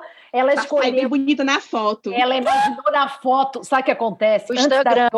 É, antes da dor, a gente imagina as fotos, né, que isso vai Sim. dar. Ah, eu quero fazer a foto assim, com dor. Ai, aquela quero assim, o rosto dele assim, o bebê. É, é, não, e é com dor, que é uma coisa do marido. Não, tem que ter a foto com dor. É. É, Lágrimas escorrendo. Mas o é marido fazendo aquela massagem nas costas. É, é. Não, o marido não é. beijando o bebê, o marido beijando a mim, porque eu que sou a merecedora do beijo. É. Bebê não, eu que estou precisando do beijo. Menino, mas eu esqueci até um ponto da história. Eu só estava lembrando da Roberta dizendo que não levou os aplausos da enfermeira e eu esqueci qual era o, o Da fio. Holanda, da Holanda. A gente, era, falou, é. a gente falou que lá na Holanda Bom, e foi minha culpa também, porque a gente estava falando lá da Holanda o quanto eu ficava no Facebook. Ah, sim, vixe, foi Para fugir da vida, porque a vida era o quê? Aquela língua de hum. sons hum. culturais com bronquite asmática, ou frio, ou criança, é, é, coisa para limpar, uma casa minúscula que a gente morava. Então, o Facebook era ali um portal. Hum. Ai, anestesia boa. Eu anestesia no parto não quero, mas eu quero essa anestesia aqui chamada Facebook. Então, eu acho que acontece muito com a gente, estando em outro país ou não, esse período de vulnerabilidade, de puerpério, de, de solidão, de tédio. Sim. Né? De tédio. Nós somos seres programados para novidade. Eu fiquei sabendo disso, gente, ano passado achei tão impressionante. É, aparentemente, o Homo sapiens, a gente precisa de um negócio chamado novidade. Para mim, isso era frescura antes. Olha aí, eu dou maior valor novidade. Eu sabia eu que tinha novidade. científico nisso. É. Olha, é por isso a... que eu queria abrir o casamento. É, aí, ó. Ixi, não é só... nova, né? Comidinha diferente. O marido não diferente. Não é, é, não é só culpa, é fisiologia. Olha não, aí. É, não é só culpa. Olha aí. Mas ainda bem que o Ada não escuta essas histórias. É, se escuta, não entende nada também. Né? Verdade. É. Com o meu inglês vai fazer assim, Roberta. Ok. Do I need to sign anything, né? É, é, o que, é que eu faço? É, eu tenho, é, eu tenho que fazer também? Quantos anos vocês estão casados aí, todo mundo? Eu estou casada há 13. Eu, eu vou fazer 11. 9. 10. É. Ah, mentira! É. 13, 12, 11, 10, 9, não é possível. É, 9, 10, 11, 12, então, é? E 13, tu. Fala-me, Deus, é. Nunca vi, é o universo. tá vendo? Coisa no universo, tentando Uau. dizer alguma coisa. É bastante tempo mesmo, né? A gente fica pensando, meu Deus, onde é que está a novidade? Pensando aí, na, puxando o gancho aí do universo, né? Eu, eu tenho um pouquinho de gastura de ranço daquele movimento gratiluz, sabe? Ah, é. Aquele povo muito, muito porque eu acho que vai muito de acordo com o negócio que eu falei lá no, aqui no começo do episódio do falso moralismo, sabe? Hum. É, e aí eu vou linkar várias coisas aqui. Tu que, que não é que gosta esse de movimento fala para falar não aquele né, povo, né, aquelas blogueiras fitness, digamos assim, posta uma foto na praia com fazendo... aquelas mãozinhas assim, gratidão. É, gratidão. Grati... aí bota gratiluz, que é gratidão com luz, né? Ai, Ai meu é? Deus. E aí eu... é, tem essa história do gratiluz. E aí tu que não tem essa questão da, dessa turma gratiluz. Hum. Esse lance de não perder muito tempo vendo besteira na internet. E aí eu queria saber, é assim, tu sabe quem é? Quando eu estava é, recém-parida, eu tinha ódio de ver as postagens da Isis Valverde. Tu sabe quem é a Isis Valverde? Levemente. É uma atriz da Globo e ela teve um neném Pode olhar assim, agora? Pode, ela é linda, ela é linda. E ela teve neném, engraçado, que eu nem seguia ela, mas eu ia no perfil dela, eu digitava Isis Ai, Valverde. um babado aí com ela, Olha. né? O que foi que ela ficou, o que foi que ela fez? Eu teve uma história Não, eu só sei que ela. ela teve neném e assim, dias depois apareceu belíssima, tá. praticando yoga. Tô olhando ela, tô olhando ela. Pior, gata, tu não lembra não? Pior foi a foto dela montada num unicórnio inflável numa piscina. Uma piscina, foi! Rapaz, foi. Roberta, esta Thaís, ela queria ver o como ela não queria ver a Isis. Ela achou que aquela foi a Pegou mais da pobre da Isis. respeitosa que a Isis teve Gatilho. com o puerpério dela. Ela levou pro pessoal, foi. ela ficou postando a foto do unicórnio da Isis. Rapaz, a Thaís, eu nunca vi a Thaís tanta raiva. Se trocando. Aí lá pras tantas, eu acho que ela foi acalmando, os hormônios voltou pro normal. Não. Aí ela fez uma montagem dela. Ela botou a cola, a cara dela na foto da Isis montada no unicórnio na piscina. Pois tá aí. Aí eu digo, Jesus do céu, Thaís, vamos, não, vamos né? Mas o pior foi a pá de cal por cima, foi que além dela parecer maravilhosa, montada em cima de uma boia de unicórnio, ela escreveu um livro no puerpério. Eu ela fiquei, ah! Eu não consegui nem tomar banho, os dentes. Eu não consegui escovar os dentes. Como é que essa mulher está escrevendo um livro? Eu ficava revoltada. Um ela livro mesmo? Revoltada. Um livro. Ela escreveu um livro de poema, sei lá o diabo que foi. Ah, então, tu não sabe quem é Isval Verde, então ah, certamente tu também agora, não sabe. Não, eu olhei agora e tem uma foto dela pensativa. Deitada, claro. pensativa. Refletindo. Deitando de, de, de bunda para cima. Claro. Numa super foto e pensativa. Então eu já Sim. entendi. Mas a barriga voltou. Mas aí, quando ela teve bebê? Quando ela teve bebê? Foi mais ou menos na mesma época que eu, tem uns dois anos já. Tá. Porque a gente estava mais ou menos no puerpério na mesma época, eu me lembro. Tá, foi... Era eu, eu, Isis Valverde e Sabrina Sato. Você também não sabe quem é Sabrina Sato, eu acho. Não, a Sabrina Sato eu sei. A Sabrina Sato eu sei. Porra, não tinha ninguém pior pra tu estar tá no é. puerpério é. junto, não? Pois é, minha filha, mas por mas que, a... você não tava olhando pras outras que estão fodidas que nem a gente? Sim. Mas tu sabe o que, é que eu tô mas, pensando oh, agora? Roberta, era isso que eu dizia. Hum. Thaís, essas pessoas não são pessoas reais, essas fotos não são fotos reais. Olha pra mim! o que é o puerpério que eu esqueci? É o pós Ai, meu Deus, o que é o puerpério? o que é? O que é esse termo? É eu não faço traumatizada, não. Tu acabou de passar por um, por isso tua cabeça ainda tá meio assim. Mas eu passei, não sabia, tá vendo aí? Olha ela aí. Passou e nem, ela passou e nem viu que passou. Melhor E nem vi que passou. Ai, ah, sim, é o pós-parto, é? É o pós- É, mas é. pode levar algum tempo, né, gente? Dizem que pode ir até alguns anos o puerpério, que não é E a só... pessoa sofre no puerpério? Ave Maria. Eu, eu não conheço uma Adoro a que não sofreu. é. sofre. É. Ah, Só quem não sofreu foi a Isis Valverde lá É. no unicórnio, mas É. de resto. Mas que engraçada essa tua história com a Isis Valverde, que te deu esse bode, esse ranço Né? férias dela. Que coisa engraçada, né? O meu pior é que, assim, puerpério fez eu parar de ter filho, problema. eu só quis um. Eu não tenho problema nenhum com ela hoje. Na verdade, eu acho ela linda. Eu Passou. acho, passou. Era só porque eu acho que a gente estava no puerpério na mesma época e eu me sentia muito assim, como é como que eu não tô Hum. escovando o dente e essa mulher tá na piscina. Você comparou, você começou a entrar nessa de comparar Hum. é, o que você estava passando, e não é possível que ela estivesse encarando um puerpério com essa facilidade. É que- Era. Sabe o que acontece? Também tem um pouquinho de um hormônio aí é, nesse pós-parto, que a gente pega ranço de algumas coisas sem nem conseguir explicar. Exato. Eu, né, eu acho que é uma coisa inexplicável, assim, ai, não posso olhar para a cara desse homem, não posso É. olhar para a cara desse homem. É. Aí você vai ver, não tem nada de racional. É só uma vontade de matar o infeliz sem nenhum motivo. Tipo Mas eu assim, acho que explica, por exemplo, eu sofri bastante para amamentar. Mas uma vez que eu consegui amamentar, eu me sentia meio super, su- Mulher Marav- Maravilha, né? Sim, Tipo, um sim. poder que não era todo mundo que tinha. E eu É. me sentia tão poderosa que eu colocava os peitos pra fora em todo lugar. Chegava no restaurante, a Sofia chorava, eu botava o peito pra fora e ficava assim, meio que me mostrando mesmo. Cadê Olha aí os aplausos, pessoal? Olha Cadê meus eu aplausos e tal? E eu Bem sentia, eu sentia, tentava parar, tentava conter, mas eu sentia raiva das mães que a filha tivesse talvez a mesma idade, dois, três meses, e a mãe dava mamadeira. vo- Ah, tu tinha raiva por quê? olha, Porque tu não tinha essa Mas eu não- liberdade ou porque tu Eu tinha raiva, por que, que essa mulher não tá dando o peito dela pra essa criança? ah, não tá Olha. sofrendo como eu sofri pra Tipo chegar assim, eu aqui Olha. batalhei, fiquei um mês com o peito rachado, a menina assim, com- Ah. perdendo peso, e eu consegui, por que, que tu, não, tu, tu não lutou, né? Hum, É, é assim. Eu tinha uma vergonha, eu tinha uma vergonha de falar, eu tinha vergonha É. de expressar essa raiva, né? Eu É. tinha, isso aí eu senti, sabe como? Na época do primeiro lockdown aqui na Inglaterra, né? Que a gente, toda, todo mundo apavorado, né? Que vai morrer, vai morrer, mil pessoas morrendo por dia. Eu apavorada com o bebê recém-nascido em casa. E aí eu via pessoas se socializando, fazendo Aham, festinhas, aham. Sabe? Aí eu olhava, como é que pode, rapaz? A pessoa não É. tem consciência. Essa pessoa vai visitar o familiar, passa por familiar. Eu ficava indignada. Eu dizia, olha aí, Então. isso eu, bem pimposa, olhando no meu celular, É, aqui É. e julgando eu e É. eu aqui. Tá, Que que eu acho que tudo filho? Vai lá ver a sua vida. Mas eu ficava com ódio. Eu dizia, É. eu aqui dentro de casa, não, não sei nem onde é a porta de entrada daqui da casa, que eu não sei. Não, hum, não ia Isso nem. tudo, será não- que não passa por um pouco também, que é até uma coisa que a Roberta fala muito, que é a questão da inveja? eu acho que a Eu inveja, tinha né, certa inveja da pessoa estar não é, saindo dentro de casa. eu acho Mas que além não podia, era. é a busca do reconhecimento. Com certeza. Essa, essa é uma coisa tão interessante que a gente vê aí nesses. Comecei a blogar em 2007.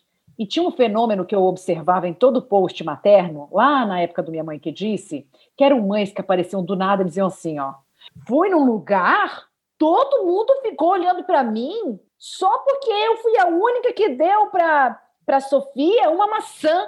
Aí eu pensava, gente, será que essa mulher foi num parquinho, todo mundo parou tudo que estava fazendo? o universo. todo mundo parou tudo o que estava fazendo para observar a mãe da Sofia dar uma maçã. Que coisa Sim. extraordinária. E eu observava esse padrão. Sim. Esse padrão. Olha, todo mundo me critica na minha casa porque eu dou espinafre para o Joaquim. Aí eu fiquei imaginando aquela família. Para de dar espinafre para o Joaquim! Para! Que saco! Mas dá espinafre para o Joaquim! E eu comecei a observar esse padrão. Gente, porque é um PHD de 2007 para cá, Sim, isso nunca parou. E a mesma coisa com a amamentação. Eu, eu dou o peito ainda para o meu filho. Sim. Ele já tem um ano, sou tão criticada por isso. Aí fiquei de novo imaginando. Ei, você, pô, cuzona, hein, dando É. Tipo, não fazia o menor sentido. E eu comecei a buscar perto de- dentro de mim, eu digo, mas pera, o que que acontece? O que que é essa, o que que é esse incômodo? Será que o mundo todo... Eu fui com o meu marido foi pro parquinho, todos os homens olharam, porque nenhum homem... Então, eu falei, ah, Sabe o que, que isso me parece? Olha aqui para mim. Olha como eu tô me fudendo. Hum, eu uhum. preciso de reconhecimento. Exatamente. E você não reconhece o que eu tô fazendo. Eu tô dando a minha vida, meu espírito, minhas tudo. E Roberto, tu tá tão certo que eu comecei a avaliar isso no, no, no, ano de amamentação, que eu comecei a observar que essa minha, meu ranço com as mães que não amamentavam era que eu tava lá fudida com o peito para fora no meio do restaurante, e eu, porra, essa mulher tá ali, o cabelo bem, o pai que tá amamentando, ela tá bebendo o drink dela, Uhum. Tá entendendo? E eu assim. E eu tô aqui. E eu tô aqui com o peito de fora. É, sem receber nenhum também, aplauso. Porque sem receber um aplauso. É, é. E eu comecei a ver exatamente isso, que a minha raiva não era, olha como eu sou uma mãe super poderosa, era tipo, não. porra, cadê minha liberdade? Eu tô presa a esse bebê, né? Essa mãe não tá. Não, cara, por isso que eu gosto de, de, acompanhar as coisas da Roberta, porque assim, ela dá uns tapas na cara da gente, sabe? Assim, que a gente fica, vala-me Deus, é isso mesmo que eu tô fazendo. É, é. A gente não se toca, mas é isso mesmo que a gente faz. Engraçado isso, né? É muito engraçado. E como repete esse padrão. E aí você, na medida que as crianças vão crescendo, talvez passe um pouco, porque Sim. a vida já foi tomando outros rumos, mas bem no comecinho, é realmente muito injusto que a gente não ande na rua e comece todo mundo que nem no filme. Exato. Uh! well done. well done. É. Ó, oh, sabe? É, tipo, é injusto que é, meu peito tá é. rachado, levei cinco pontos de episiotomia, sabe assim? Não é, é possível é, que eu não vou ganhar esse reconhecimento. E não é possível que a filha dela, ela que voltou a trabalhar e tá dando uma madeira, não sei o quê, e as duas vão crescer normais, as duas sim, crianças? Não, sim. não é justo. não. não. Não, inclusive eu vou ser uma ativista contra isso. Eu é. agora. Eu elas têm que ter pelo menos deficiência, não é possível. Elas têm que me engolir, elas vão ter que me engolir. Então, tudo isso eu acho que nasce assim, incômodo, né? Ele é nasce é um pouco dessa, dessa, dessa, dessa vontade de ser reconhecido e dessa dificuldade tão ímpar e é por isso que as mães se, se, se, unem. Exato. Porque elas conseguem entender, ah, você tá fudidona, né? É, é. Tá você está muito na merda. Eu também. Assim, é difícil você começar a conversar com uma pessoa que talvez não tenha passado a experiência. Claro. E essa pessoa não consegue ver qual é o tom de sofrimento. Sim. É um outro. É um outro. Não me compara isso com outra hum. coisa. Você bateu hum. o carro. Hum. Aí, não compara, porque hum. assim, ó, você não está entendendo que a minha vida agora tomou um, uma, um formato de uma criança que caga o dia inteiro, entendeu? E que, que me quer, mas é, é, um outro, é que é um amor, um amor enorme, e a gente não. E aí a gente se encontra. Falar, você sente o que eu estou sentindo, né? Exatamente. Não, quero só fazer uma pergunta que eu tinha colocado aqui, porque é uma coisa que é, ela até falou no começo, que ela fala muito da questão da assertividade, que ela é uma pessoa muito assertiva, e que é uma coisa que eu acho que pouquíssima gente é, Sim. Pelo menos eu conheço pouquíssimas pessoas que são, e eu acho que é uma coisa muito bacana assim da gente trabalhar. E eu quero contar um caso engraçado que aconteceu, não foi comigo, mas é para falar sobre a questão da assertividade. É, e que provavelmente a Roberta não vai saber, que nem vocês, mas existe um, um, eu acho que ele é cantor, não sei, no Brasil, que ele fez uma harmonização facial, Roberta, certo? Ah, tá Recentemente. Tá se usando muito. Eu sei quem é já. Lucas Luco, o nome dele. Tu tá ah, sabendo? Ah, não. Eu pensei que fosse o Não, não é o Safadão, não. Não é o Safadão, não. ah. Ele fez uma harmonização facial e, e não gostou, desistiu. Quis desfazer a, a, harmonização facial. E aí parece que ele deu uma entrevista dizendo que, na verdade, ele nunca tinha querido fazer. Na verdade, foi, ele foi fazer um procedimento com as olheiras. Hum. E quando ele estava lá, a mulher perguntou: Você não quer aproveitar e colocar isso, aquilo? E ele ficou sem graça de dizer que não. Não. E se sentiu meio que coagido a fazer a harmonização facial. Aí eu queria saber de ti. Tu, quando vai num cabeleireiro e a mulher e não gosta do corte, tu fala para a cabeleireira que tu não gostou do corte? Eu não falo. Agora, eu, eu, já, eu já sofri com isso aqui. Eu acho que a assertividade, é, geralmente a gente usa da assertividade para evitar que aconteça alguma coisa, como sair com uma harmonização é, que você não queria né? Ou, ah, deixa, eu vou sair com esse cara. Eu não queria, mas eu, é, eu vou sair, porque é. vai ficar chato. Não posso é. falar não, né? Ficar chato. Hum. O cara pediu para sair. Então tudo fica chato. Eu acho que depois que o corte de cabelo é, já foi feito, o, o, o, damage né, já aconteceu, hum, já foi feito, e eu vejo que a pessoa não fez isso por mal, eu não vejo a necessidade de virar para essa pessoa hum. e colocá-la numa situação é, ruim. De desconforto, de, sim. De desconforto, porque se eu vejo que não foi o que ela quis causar, uhum. entende? A não ser que alguém me pergunte, uma, uma outra pessoa, a dona do salão, o que, que você gostou? Eu não gostei muito, não. Eu acho que a próxima vez poderia. É, eu acho que, assim, eu não, falaria, não falaria, eu não tentaria usar é, isso para é um confronto, né? pessoa como um confronto. Uhum. Mas não é para fugir do confronto, é porque simplesmente está feito. É. Eu tenho um lado que é muito forte dentro de mim, que acredita que tem coisas que você não tem mais controle. O corte Sim. de cabelo foi feito. Eu não me estresso com coisas que eu não tenho controle. Eu não me hum. estresso. Tá chovendo lá fora, tá chovendo, não vou me estressar com isso, eu tenho zero controle. O cabelo foi feito. Agora, se ela chegar para mim e falar: "O que que você acha? Você gostou?", tal, eu falei: ó, eu falaria: "Olha, eu acho que não foi bem o que eu pedi, mas estamos aprendendo, é um processo. Eu acho que eu tentaria tirar da esfera da, da violência Não verbal. volto mais aqui. É, eu quero que você morra. Cliente, me desculpe, me Mas desculpe, eu, boa ofendi. tarde. Mas eu não acho que seja o melhor exemplo do mundo. Eu acho que Sim. o exemplo melhor da assertividade é quando a gente justamente quer dizer o que a gente quer, uhum. né?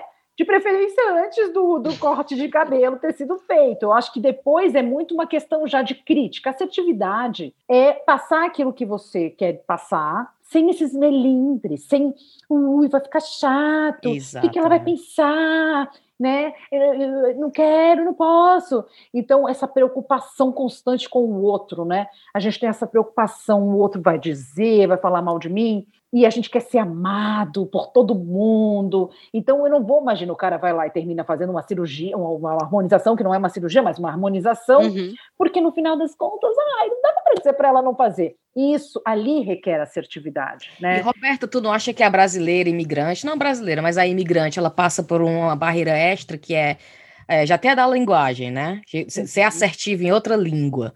E uhum. segundo, a gente, como imigrante, já quer entrar nessa bolha que não nos pertence, pertence. digamos. Uhum. E a gente tá querendo se encaixar e tá querendo achar espaço. Aí, se ser assertiva é como se a gente. É como se fosse eu não quero entrar nessa bolha, né? Porque eu tô brigando tanto, então eu tô, sou tão assertiva que eles vão dizer Dificulta. assim, ah, a Cintia é muito, muito difícil, então a Cintia, é... lá vem a Cintia com as opiniões dela. Então, às vezes, eu sinto que eu, como imigrante no trabalho, em algum social, eu evito é, é, criar né, desconfortos, ou tipo, vou dar minha opinião agora, nesse momento que eu tô achando que eu tenho que dar, porque eu fico assim, não, cara, não, eu, eu, eu dou um passo para trás. E talvez no Brasil, não, no Brasil eu sou mais assertiva, porque no Brasil é como se eu tivesse direito àquele espaço. Olha que né? interessante, olha é. que interessante. Eu, eu, para mim, eu me sinto igual, Cintia, para mim a minha maior dificuldade Também no trabalho é, é, é, é essa arquitetação das palavras, Sim. né, numa, numa, linguagem que não é a nossa natural, para tentar dizer, né, e com todo o polite do inglês, porque eles, né, eles são muito polites, a gente quando quer ser mais direto no Brasil, a gente não tem todos esses, né, não, é o, é o obrigado, obrigada, com licença, por favor. I am né? wondering, né? I was wondering. É, é. Pronto, você falou, oh, eu acho que é muito legal que é, você falou, mas olha, eu... É. Aí é. o pior é que, como é que diz, o tiro sai pela culatra total, porque aí eu tento florear em inglês, não cola, Ninguém entende o que eu tô querendo dizer, ninguém entende. No final, eles, ah, a Bruna disse que vai fazer. A qual é o problema? Ninguém entende o que é que eu tava sugerindo, ninguém entende porra é. nenhuma. Aí eu tenho que repetir. Aí eu tenho que repetir. Aí quando eu tenho que repetir, aí eu já perdi a paciência, é. porque naquele, aquela maneira de tentar se expressar não é natural, não uhum. é da uhum. minha essência. Aí quando sai, sai tipo assim, eu tô dizendo isso, isso, isso, por isso, por isso, por isso. Entendeu? Aí todo mundo, Agora, a Brena é tão rude. É. Ai, coitada, eu ficou lá duas horas tentando ser. Olha, mas foi com os ingleses que eu aprendi e eu, e eu traduzi para o português. Hum. Não sei se era o caso, hum. mas com o português que eu, eu, com o inglês que eu aprendi essa coisa de, de, de florear e depois bater, que é essa hum. coisa que eles fazem muito. I understand eles where you're muito. coming from. Yeah, but... I see your point, but I understand. O americano também faz isso. É o bate a Lisa. Tem um elogio, não, é, é o alisa e bate. Alisa e bate. Sempre tem um elogio antes, seguido da parte assertiva. É. E eu aplico muito, muito isso. Inclusive, na questão de trabalho, eu espero que as meninas que trabalhem comigo não me achem grossa, porque eu sou muito assertiva. Sim. Muito. Sim. Olha, eu gostei muito, porém, acho que a gente pode fazer assim. Como Adoro. Gostei muito, porém, faça de novo. É, né? faça assim, não faça assim, é, não, faça assim. Gostei muito, porém, nunca mais você vai trabalhar comigo. eu recebo, eu recebo às vezes correto. Eu mando um documento pro meu chefe, só rapidamente, eu mando um documento e digo assim, Glyn, dá uma olhada aí. Aí ele manda uma resposta dizendo, Cíntia, well done, muito bem, adorei, lê muito bem, a estrutura tá ótima, fiz umas correções. Aí eu abro, tá todo vermelho. aí eu fico, peraí, tá bom ou não tá bom? mas é tão, mas é, é tão Eles fazem isso, isso muito bem, os ingleses. É, é, é, é uma arte. É uma arte. É uma arte. É verdade. tão engraçado que isso acontece também, a gente acha que não, né? Mas aqui tava tendo uma reunião com a minha chefe, tu tá falando do teu chefe, falar da minha. Tava tendo uma reunião com a minha chefe essa semana e ela toda vida começa a reunião querendo saber de mim, né? É, como é que você tá? Como é que tá? Nananã. Ela é muito legal, minha chefa. E eu sempre senti muita verdade nisso. Mas eu sinto verdade, mas eu não deixo de agradecer, porque hum. existem chefes muito ruins, existem chefes que, hum. tipo, chegam, te dão um tapa na cara, né? Sim. Tipo, para, para, para. E toda vida que ela toma um tempo da reunião para ter esse olhar de cuidado comigo, eu agradeço. Aí eu acho que ela não estava muito certa se eu agradecia, né, pelo choque cultural, porque eu não percebia o que era. Aí ela disse: Olha, Brena, é genuíno o meu interesse. né? ah. Aí ela foi ah. abrir o coração dizendo que já gerenciou uma pessoa e era britânica, né? Ou seja, não era um estrangeiro. Em que ele dizia: Você só pergunta como eu tô porque tá lá no manual dos gerentes. automático, né? Tá no automático. É, tipo, é. você tá só, né? A história do alise e bate, né? Você só é. alisou porque você. Esse é você o jeito que a gente tinha... fala aqui é hum, coisa assim. Hum.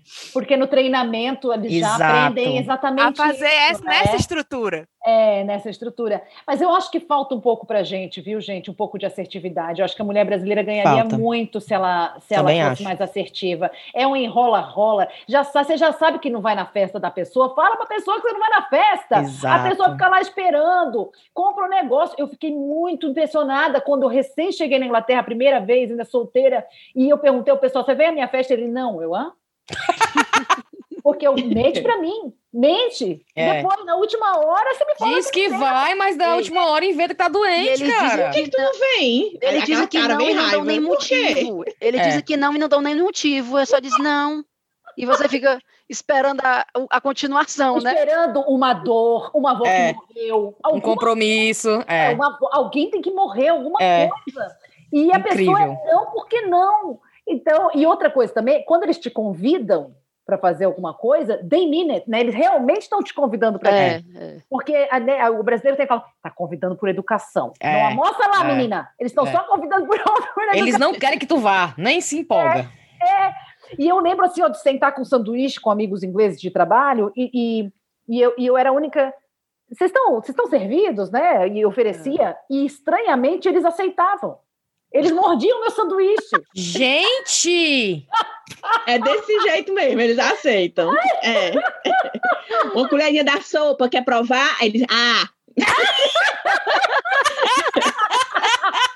Prova que é a minha sopa. Aí na mesma colher. ah. Eu vou ter que jogar fora agora. E logo comigo, detesto o beijo. Por isso que eu nem ofereço. A gente só oferece por educação. Exatamente. Exatamente. Está servido? Não, obrigada. É, o nosso, é a maneira de dizer só isso, pessoal. Educar. Está servido? Ah, que nhaque. Meu sanduíche, quando chegava em mim, assim, eu tinha comido tudo. Ai, meu coração. Por isso que tu passou a comer milho verde, porque aí ninguém queria. Porque ninguém queria milho. E depois da tu quer uma colher do meu milho verde? Não, obrigada. Roberto, é, pelo amor de Deus. Ninguém aguentava. É interessante. Roberto, eu quero agradecer a sua presença ilustre. Eu acho que a Thaís e a Brena não dormem hoje. Ah. Adorei, adorei te conhecer mais um pouquinho. Foi um prazer muito grande. Eu queria que você falasse agora, nesse finalmente do chá, é, como é que as pessoas encontram você, que todo mundo vai querer te seguir agora, com certeza. Que já, quem já não segue ainda, né? Tem a tristeza é. de não seguir a Roberto, como é que te segue? Ai, gente, eu tô com vontade de ir para Londres para encontrar vocês. Ai, vem! Ai, nem fale, Roberta. O karaokê. Ah, vai ficar aqui em casa. Ixi, vamos brigar agora onde é que a Roberta vai ficar, senhor. Ainda bem que eu sou brasileira e eu vou achar que você tá me convidando por educação. Educação. Estava lascado. Se fosse os ingleses, é. aí já ia dizer assim, não, eu tô pensando Roberta, em abril, Roberta, na Páscoa. Eu já, eu já, ia dizer o contrário, eu já ia dizer que agora tu vinha e ia ficar aqui em casa, nem se fosse para ficar dormindo no jardim, só para não fazer raiva o outro, né? Ai, gente, mas eu quero muito ir. A gente vai fazer um super encontro aí. Vamos, certeza. deixa essa coisa, esse negócio terrível. Deixa esse negócio passar, né? Esse negócio teve passar, mas passar. Daqui a pouco já tem negócio de vai. vacina. E para me encontrar, Roberta Ferrec. O Ferrec parece que é com dois R's, não é? É um Ferrec gringo. Então é F-E-R-E-C. Roberta Ferrec, tudo junto. No Instagram. No Instagram. Não estou e você no tá, só está no Instagram? Não estou no Facebook. Não está no Facebook, obviamente. Nossa, daquilo aquilo acaba com a vida da gente. Não só no Instagram, lugar nenhum mais.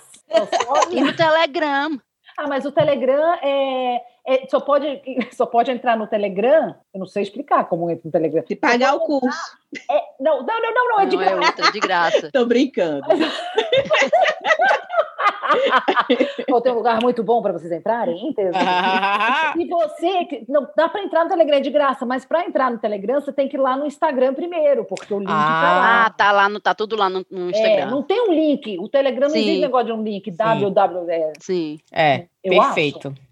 Eu acho. Obrigada, Roberta. A gente vai agora rapidamente mandar cheiros. Eu não sei se você tem cheiro para mandar para alguém. Se você não, se você não tem, pense em alguém para você mandar um cheiro. Eu vou bem rapidamente, viu? Vocês têm cheiro, né, meninas? Eu tenho, algum, um pouquinho. Então vamos bem rápido para não pegar o tempo da Roberta. Sei. Bora lá. Meu cheiro primeiro vai pro João Paulo Freire, que gravou um podcast ontem comigo, que foi ótimo. Fiquem atentos. Cheiro para Renata, lá do Telegram, para Margarete, também lá do Telegram. Cheiro para a irmã da Celina, a Marina Diógenes, que o sonho dela era ganhar um cheiro da Tayaná. Aí eu falei para ela que não ia acontecer, então ela vai ganhar um cheiro meu, tá bom? cheiro pro Márcio Costa, Juliano Nascimento, pro Tiago, né, meninas, do, da parada de ônibus. Ah, menina! Achamos o um menino da parada de ônibus que ficou evangelizando os outros no carnaval. Cheiro pro Thiago. Cheiro na Ramila Ravana, Havana ou Ravana, não sei. E pra Camila Biak, que chegou lá no Patreon dando dinheiro, dinheiro pro chazinho. Vai, Thaís um cheiro para Tainá Macedo, que é prima da Heloísa, babá das meninas, e é ouvinte do Chá com Rapadura. Olha. Um cheiro para Vanessa Vilela, lá de Madrid. Um cheiro para Juliana Rosa do Pará. Um cheiro para Marcela Rocha e para Marlene. Um cheiro para Júlia Vilela, que é fã da Rive, viu? E um cheiro para Gina Chucrute, lá do Telegram, que me deu esse quadrinho. Olha que coisa linda. Oh. Mãe real, coisa mais linda. Ela que fez? Ela que fez e mandou pelo correio e me oh. deu. Lindo, tá lindo, lindo, lindo. Então, cheiro. Brenoca, tem cheiro? Tem, mandar um cheiro pro meu primo, Rômulo. Gente, pra, o Rômulo só ganha cheiro é. nesse programa. todo, todo, é, todo programa tem cheiro pro Rômulo. Que mentira, faz acho que sei lá quantos programas quando manda um tempo, cheiro pro bichinho. É. Rive, manda aí a tua lista. Não, tá bem pequenininha hoje. Ótimo. Rapidez. Para o Marlon Richard, que começou um emprego novo lá em São Luís e mandou pedir cheiro e boa sorte para o emprego novo dele. Boa sorte. Para Fran do Maranhão, que mandou uma mensagem linda. Aquelas que eu passei para vocês, que ela estava passando por um momento difícil, aí eu vi os episódios do chá, e aí conseguiu controlar toda a dificuldade, ficou bem foi melhor. Lindo, foi lindo. Tão lindo, né, bichinha? Fran Vilar, do Maranhão. E um cheiro para Gleice, que tá fazendo. Não, a Gleice, ela tá fazendo doutorado na Alemanha e está pedindo para a gente mandar um cheiro para o Henrique Rodrigues, que está fazendo doutorado nos Estados Unidos. Eita, doutor. Epi...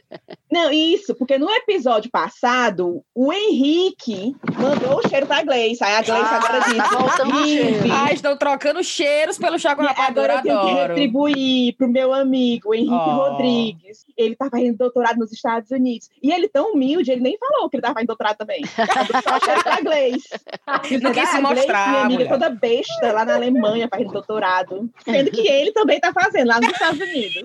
Enfim, para os doutores, um cheiro bem grande. Cheiro. E, Roberto, para onde, é, onde é que você vai mandar cheiro? Antes de mandar cheiro, eu só queria agradecer mais uma vez a vocês todas e dizer que, olha, eu sou super fã e digo mais, lá das minhas seguidoras, com frequência eu recebo agradecimentos. Roberta, olha, você salvou as minhas caminhadas, você salvou não sei o que, me apresentando o chá com rapadura. Oh, muita, oh. muita, muita gente fala, Rô, eu só tenho força para andar, porque eu ouço as meninas. Vocês não têm noção do quanto essa mulherada gosta de vocês. É muito impressionante, porque há muito tempo eu ouço essa mesma coisa. Eu queria te agradecer, porque até hoje eu, eu dou risada de doer a barriga, eu sou mais saudável por causa dessas meninas.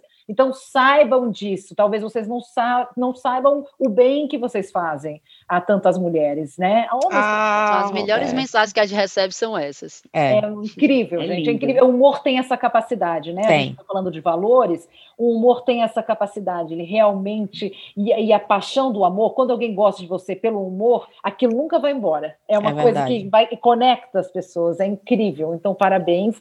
E o meu cheiro vai para todos os controladores de voo do Brasil. Eu queria mandar um cheiro para vocês, porque sem vocês, o universo que tinha toda a malária para acabar, febre amarela, morte, fome, foi lá e me colocou no avião com meu francês. Os filhos não existiriam, o blog não existiria, os livros não existiriam, o curso não existiria, vocês não teriam vindo na minha vida. Então, muito, muito obrigada aos controladores de voo. Eu, quando agradeci no Instagram uma vez, descobri que tenho seguidores que são controladores de voo. Meu Deus! E descobri mais que isso, eles não podem falar nada é tudo um segredo, tudo uma coisa, é uma profissão muito doida. Eu fosse vocês, eu fazia um episódio com controladores de voo porque eles têm uma história aí muito interessante. Gente, tanto de história. Eles têm um trabalho muito. Gente, controlador de voo, tem noção? É, eles, Eu fico imaginando aqueles que ficam de frente para o radar. É esse é, mesmo. São aqueles é. que não pode nem piscar, porque tem que não, ver o tráfego. Não pode piscar. Não, não pode ir no banheiro, né? Porque senão não. bate um, um, avião no outro. É isso mesmo. Não pode ir no banheiro, não pode piscar, não pode tomar café, não pode tomar cachaça. Pode... É verdade, gente. É aquela coisa bem. É bem. Meu Deus, é, toda a nossa admiração aos controladores de voo. vocês. que apesar de todo esse trabalho que eles já têm, eles tiveram em mente a Roberta para fazer uma greve para que tudo isso acontecesse. Providenciar a poltrona vazia. É. É. Tal, terminou o relacionamento anterior Vem dela cá. de uma maneira brutal, assim. Era um ator, tal. era um ator. O inglês era um ator. Tudo isso fez parte aí dessa Tudo coisa. Tudo isso foi a conspiração. Vamos nessa então? Maravilha. Vamos. Vai ter recomendação, não? Vamos. A recomendação uma. minha seria seguir a, a Roberta Ferrec a partir de agora, se vocês a já não também. Seguem. Vão lá ah. dizendo, vim pelo chá. Vim pelo chá, hashtag vim pelo chá. Enche ah. o saco da Roberta. Não, e eu quero, eu quero dar minha recomendação, que não é jabá, viu? E é de verdade. Na verdade, duas recomendações, que uma vai ter um link com a Roberta. A primeira é o curso da Roberta para claro. ser inteira, que eu estou fazendo. Eu comecei, acho que tem um mês e meio, eu acho. Estou ainda baby steps, estou indo devagarzinho nas coisas. Inclusive, hoje chegou no áudio que tu disse que tem que anotar umas perguntas. Aí eu disse, vixe, eu estava lavando louça, não vou fazer isso agora, não. Aí eu parei. Mas é muito maravilhoso esse curso dela e está me ajudando imensamente para tentar me descobrir e tentar ser uma pessoa melhor. Eu digo mesmo que a Roberta me ajuda a ser não só uma mãe melhor, mas me ajuda a ser um ser humano mais bacana. E Tem um que outra... levar um puxão de orelha de vez em quando. É, aí o puxão de orelha que eu vou levar é a segunda recomendação, Roberta, viu aqui? Nós ganhamos, menina, eu e a Cíntia, uns vibradores, certo? De presente, porque nós participamos de um podcast na semana... Não, mês, Peraí, mês beijo, passado. Beijo, vou chegar perto do microfone. Beijo, Clarice. E aí a menina que gravou com a gente, que era a Clarice, trabalha numa fábrica. Aí ela disse: "Ai, nós vamos mandar recebidos para vocês". E mandou uma caixa para mim e para a Cíntia. E a gente ficou, meu Deus, no grupo só se falava disso, no grupo da gente do podcast. Menina, você já testou, tu já fez isso, já fez aquilo, um bafafá. E aí as que não receberam, Brena, Rive, Tayaná não, que nem fala. Mas a Brena e a Rive ficaram, Thaís, pede a ela para mandar para a gente também, pede o desconto a mais para elas. Ah, porque... foi, porque tinha desconto. Elas ah, deram é cupom de Elas desconto, ficaram Roberta, indignadas, eu decorei, eu decorei. Porque ficou eu e Thaís falando dos benefícios, falando dos, Eu né? decorei o website todinho. Diz para ela que eu já decorei o site, eu posso fazer indicações, o que quer que seja, mas pede um desconto maior pra gente, né? Não, eu Aí a Thaís diz, diz. Não, diz, diz, Brena. Aí a Thaís, ai, mulher, eu não vou pedir, porque porque que eu vou pedir? Vai incomodar. Aí eu lasquei-lhe o cinturão do Inteiras. Eu digo, eu já estou vendo que você está pulando as lições do Inteiras com esse negócio do é, medo de incomodar, você tá fazendo uma coisa que custa nada perguntar. A é Roberta não vai ficar orgulhosa. A Roberta não vai gostar de saber disso. Aí. Passou na minha cara. Resumindo, graças a Roberta. Resumindo, valeu, Roberta! O que é que aconteceu, então, Thaís? Diga aí o finalmente, então, seguindo os conselhos da Roberta. Pronto, graças aos inteiras, ao Inteiras e à Roberta, eu falei é. com a Clarice e hoje e? foram enviados, recebidos da Rive, da Brena e da Tayaná. Deu certo. E graças é. a isso, vocês vão passar a ser muito mais leves e muito mais bem-humoradas. muito mais inteiras e preenchidas. Inteiras. Bom, controladores de voo, Francisco, inteiras, gra... fechou. Gente, eu achei, achei a coisa. O universo agora, ó. Fechou. Tanta coisa que o universo tinha para pensar, ele pensou no vibrador de vocês. Pensou no prazer das cinco. O povo não acredita em gratiluz. Isso é uma coisa. É. Eu não vai botar o gratiluz. Quando eu receber o vibrador, eu vou postar. Cada vai mandar a carta do divórcio. Com ele no meio da mão. Rive, rive. Com ele no meio, assim, ó. Gratiluz. É, o vibrador eu o vibrador, a foto. Gratiluz. Roberta, obrigada. Eu abro o vibrador e o Ada fazendo assim de legal. Oh, e as hashtags são inteiras. A hashtag Isis Valverde. Aí, hashtag Fun Factory, que é o nome da é, loja, que é a fábrica. É, o nome da loja, por favor, Fun Factory. eu fiquei curiosa eu porque tenho... tem o, o, vibrador externo. Eu não conhecia desse externo. Tem o interno, eu só conhecia aquele tufo, o interno. E o, tem o, o externo. Externo, você é só ali fora. Eu achei interessante, eu não conhecia. É só ali fora. É. O pé da vitória, hein, Viviane? É porque o, o, formato dele é em V. Ele, ele tem esses mas... dois Vzinhos para ficar ali um em cada lado. Cíntia, tu pode terminar. Pra minha caixa chegar. Tu pode terminar um episódio com. Ai, desculpa. Só para termina um episódio botando o spot deles, viu? Depois. Sim. É. Agora você vai agora conhecer um pouco da Fan Factory. O que faz um vibrador ser melhor? Mais fácil de usar, mais divertido, mais orgástico? Vibradores Fun Factory. Conheça o que o mundo tem de melhor em vibradores, com um motor alemão super potente, eixo de silicone flexível, alça ergonômica, toque luxuoso e encaixe preciso. Perfeito para você. Quer mais? Nossos toys são ecologicamente corretos, seguros para o corpo e projetados para durar muito tempo, mantendo o planeta, nossos trabalhadores e suas práticas éticas felizes, sem falar em todo o resto. Esse é o nosso diferencial. Fun Factory. Be playful. Divirta-se. Terminar, gente. Vamos mandar um beijo para Roberta. A recomendação, Roberta, a recomendação da Brena. Ai, desculpa. Eu tenho uma recomendação que linka com muito do que a gente falou aqui. Eu não sei nem se vocês já viram isso, se a Roberta já assistiu esse filme, que eu acho que é um filme francês, é, que fa, é, o nome do filme é Um Evento Feliz. É, e trata de. Já assistiu, Roberta, esse filme? Não. É, eu fiz ele... assim, né? Pareceu, não. Foi, parecia. é muito legal o filme, porque é a história da maternidade, contando a perspectiva da mulher é, é, de, uma, de uma com pegada que para mim é muito tabu. Então, isso da, do hormônio, né, de como varia, de como você se sente, isso de você deixar de ser reconhecida como mulher e você passa a ser olhada como uma, um ser que carrega um ser dentro de você, né, que de repente os seus órgãos genitais já não são vistos mais com o mesmo propósito que antes, né? Aquilo ali, o interesse quando tem é como é que o menino vai sair dali de dentro, se é por aquele buraco ou se é por cima. É, mas o que eu tô querendo mais, o que é muito legal do filme é porque é uma menina super independente, está fazendo um doutorado, então você veste a, a roupa dela, né? Não hum. que eu seja muito inteligente esteja fazendo doutorado, mas o que eu tô querendo dizer é no sentido de que você percebe uma perspectiva que não é, a, é, é, não é a que se diz, né? Não é a que você sabe antes de você viver o que é a maternidade ou a gravidez. Então, para quem está grávida, eu super indico. Quem acabou de ter menino, eu também super indico. Repete aí o nome. Que é muito é, massa.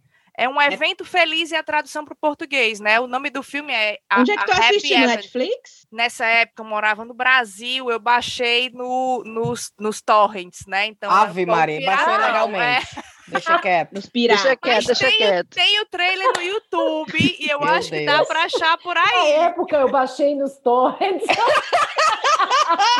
Era, foi um ela- piratão. Onde é que eu assisti um piratão? Até hoje a Brena tá fechando pop-up na- no computador dela, né. Brena?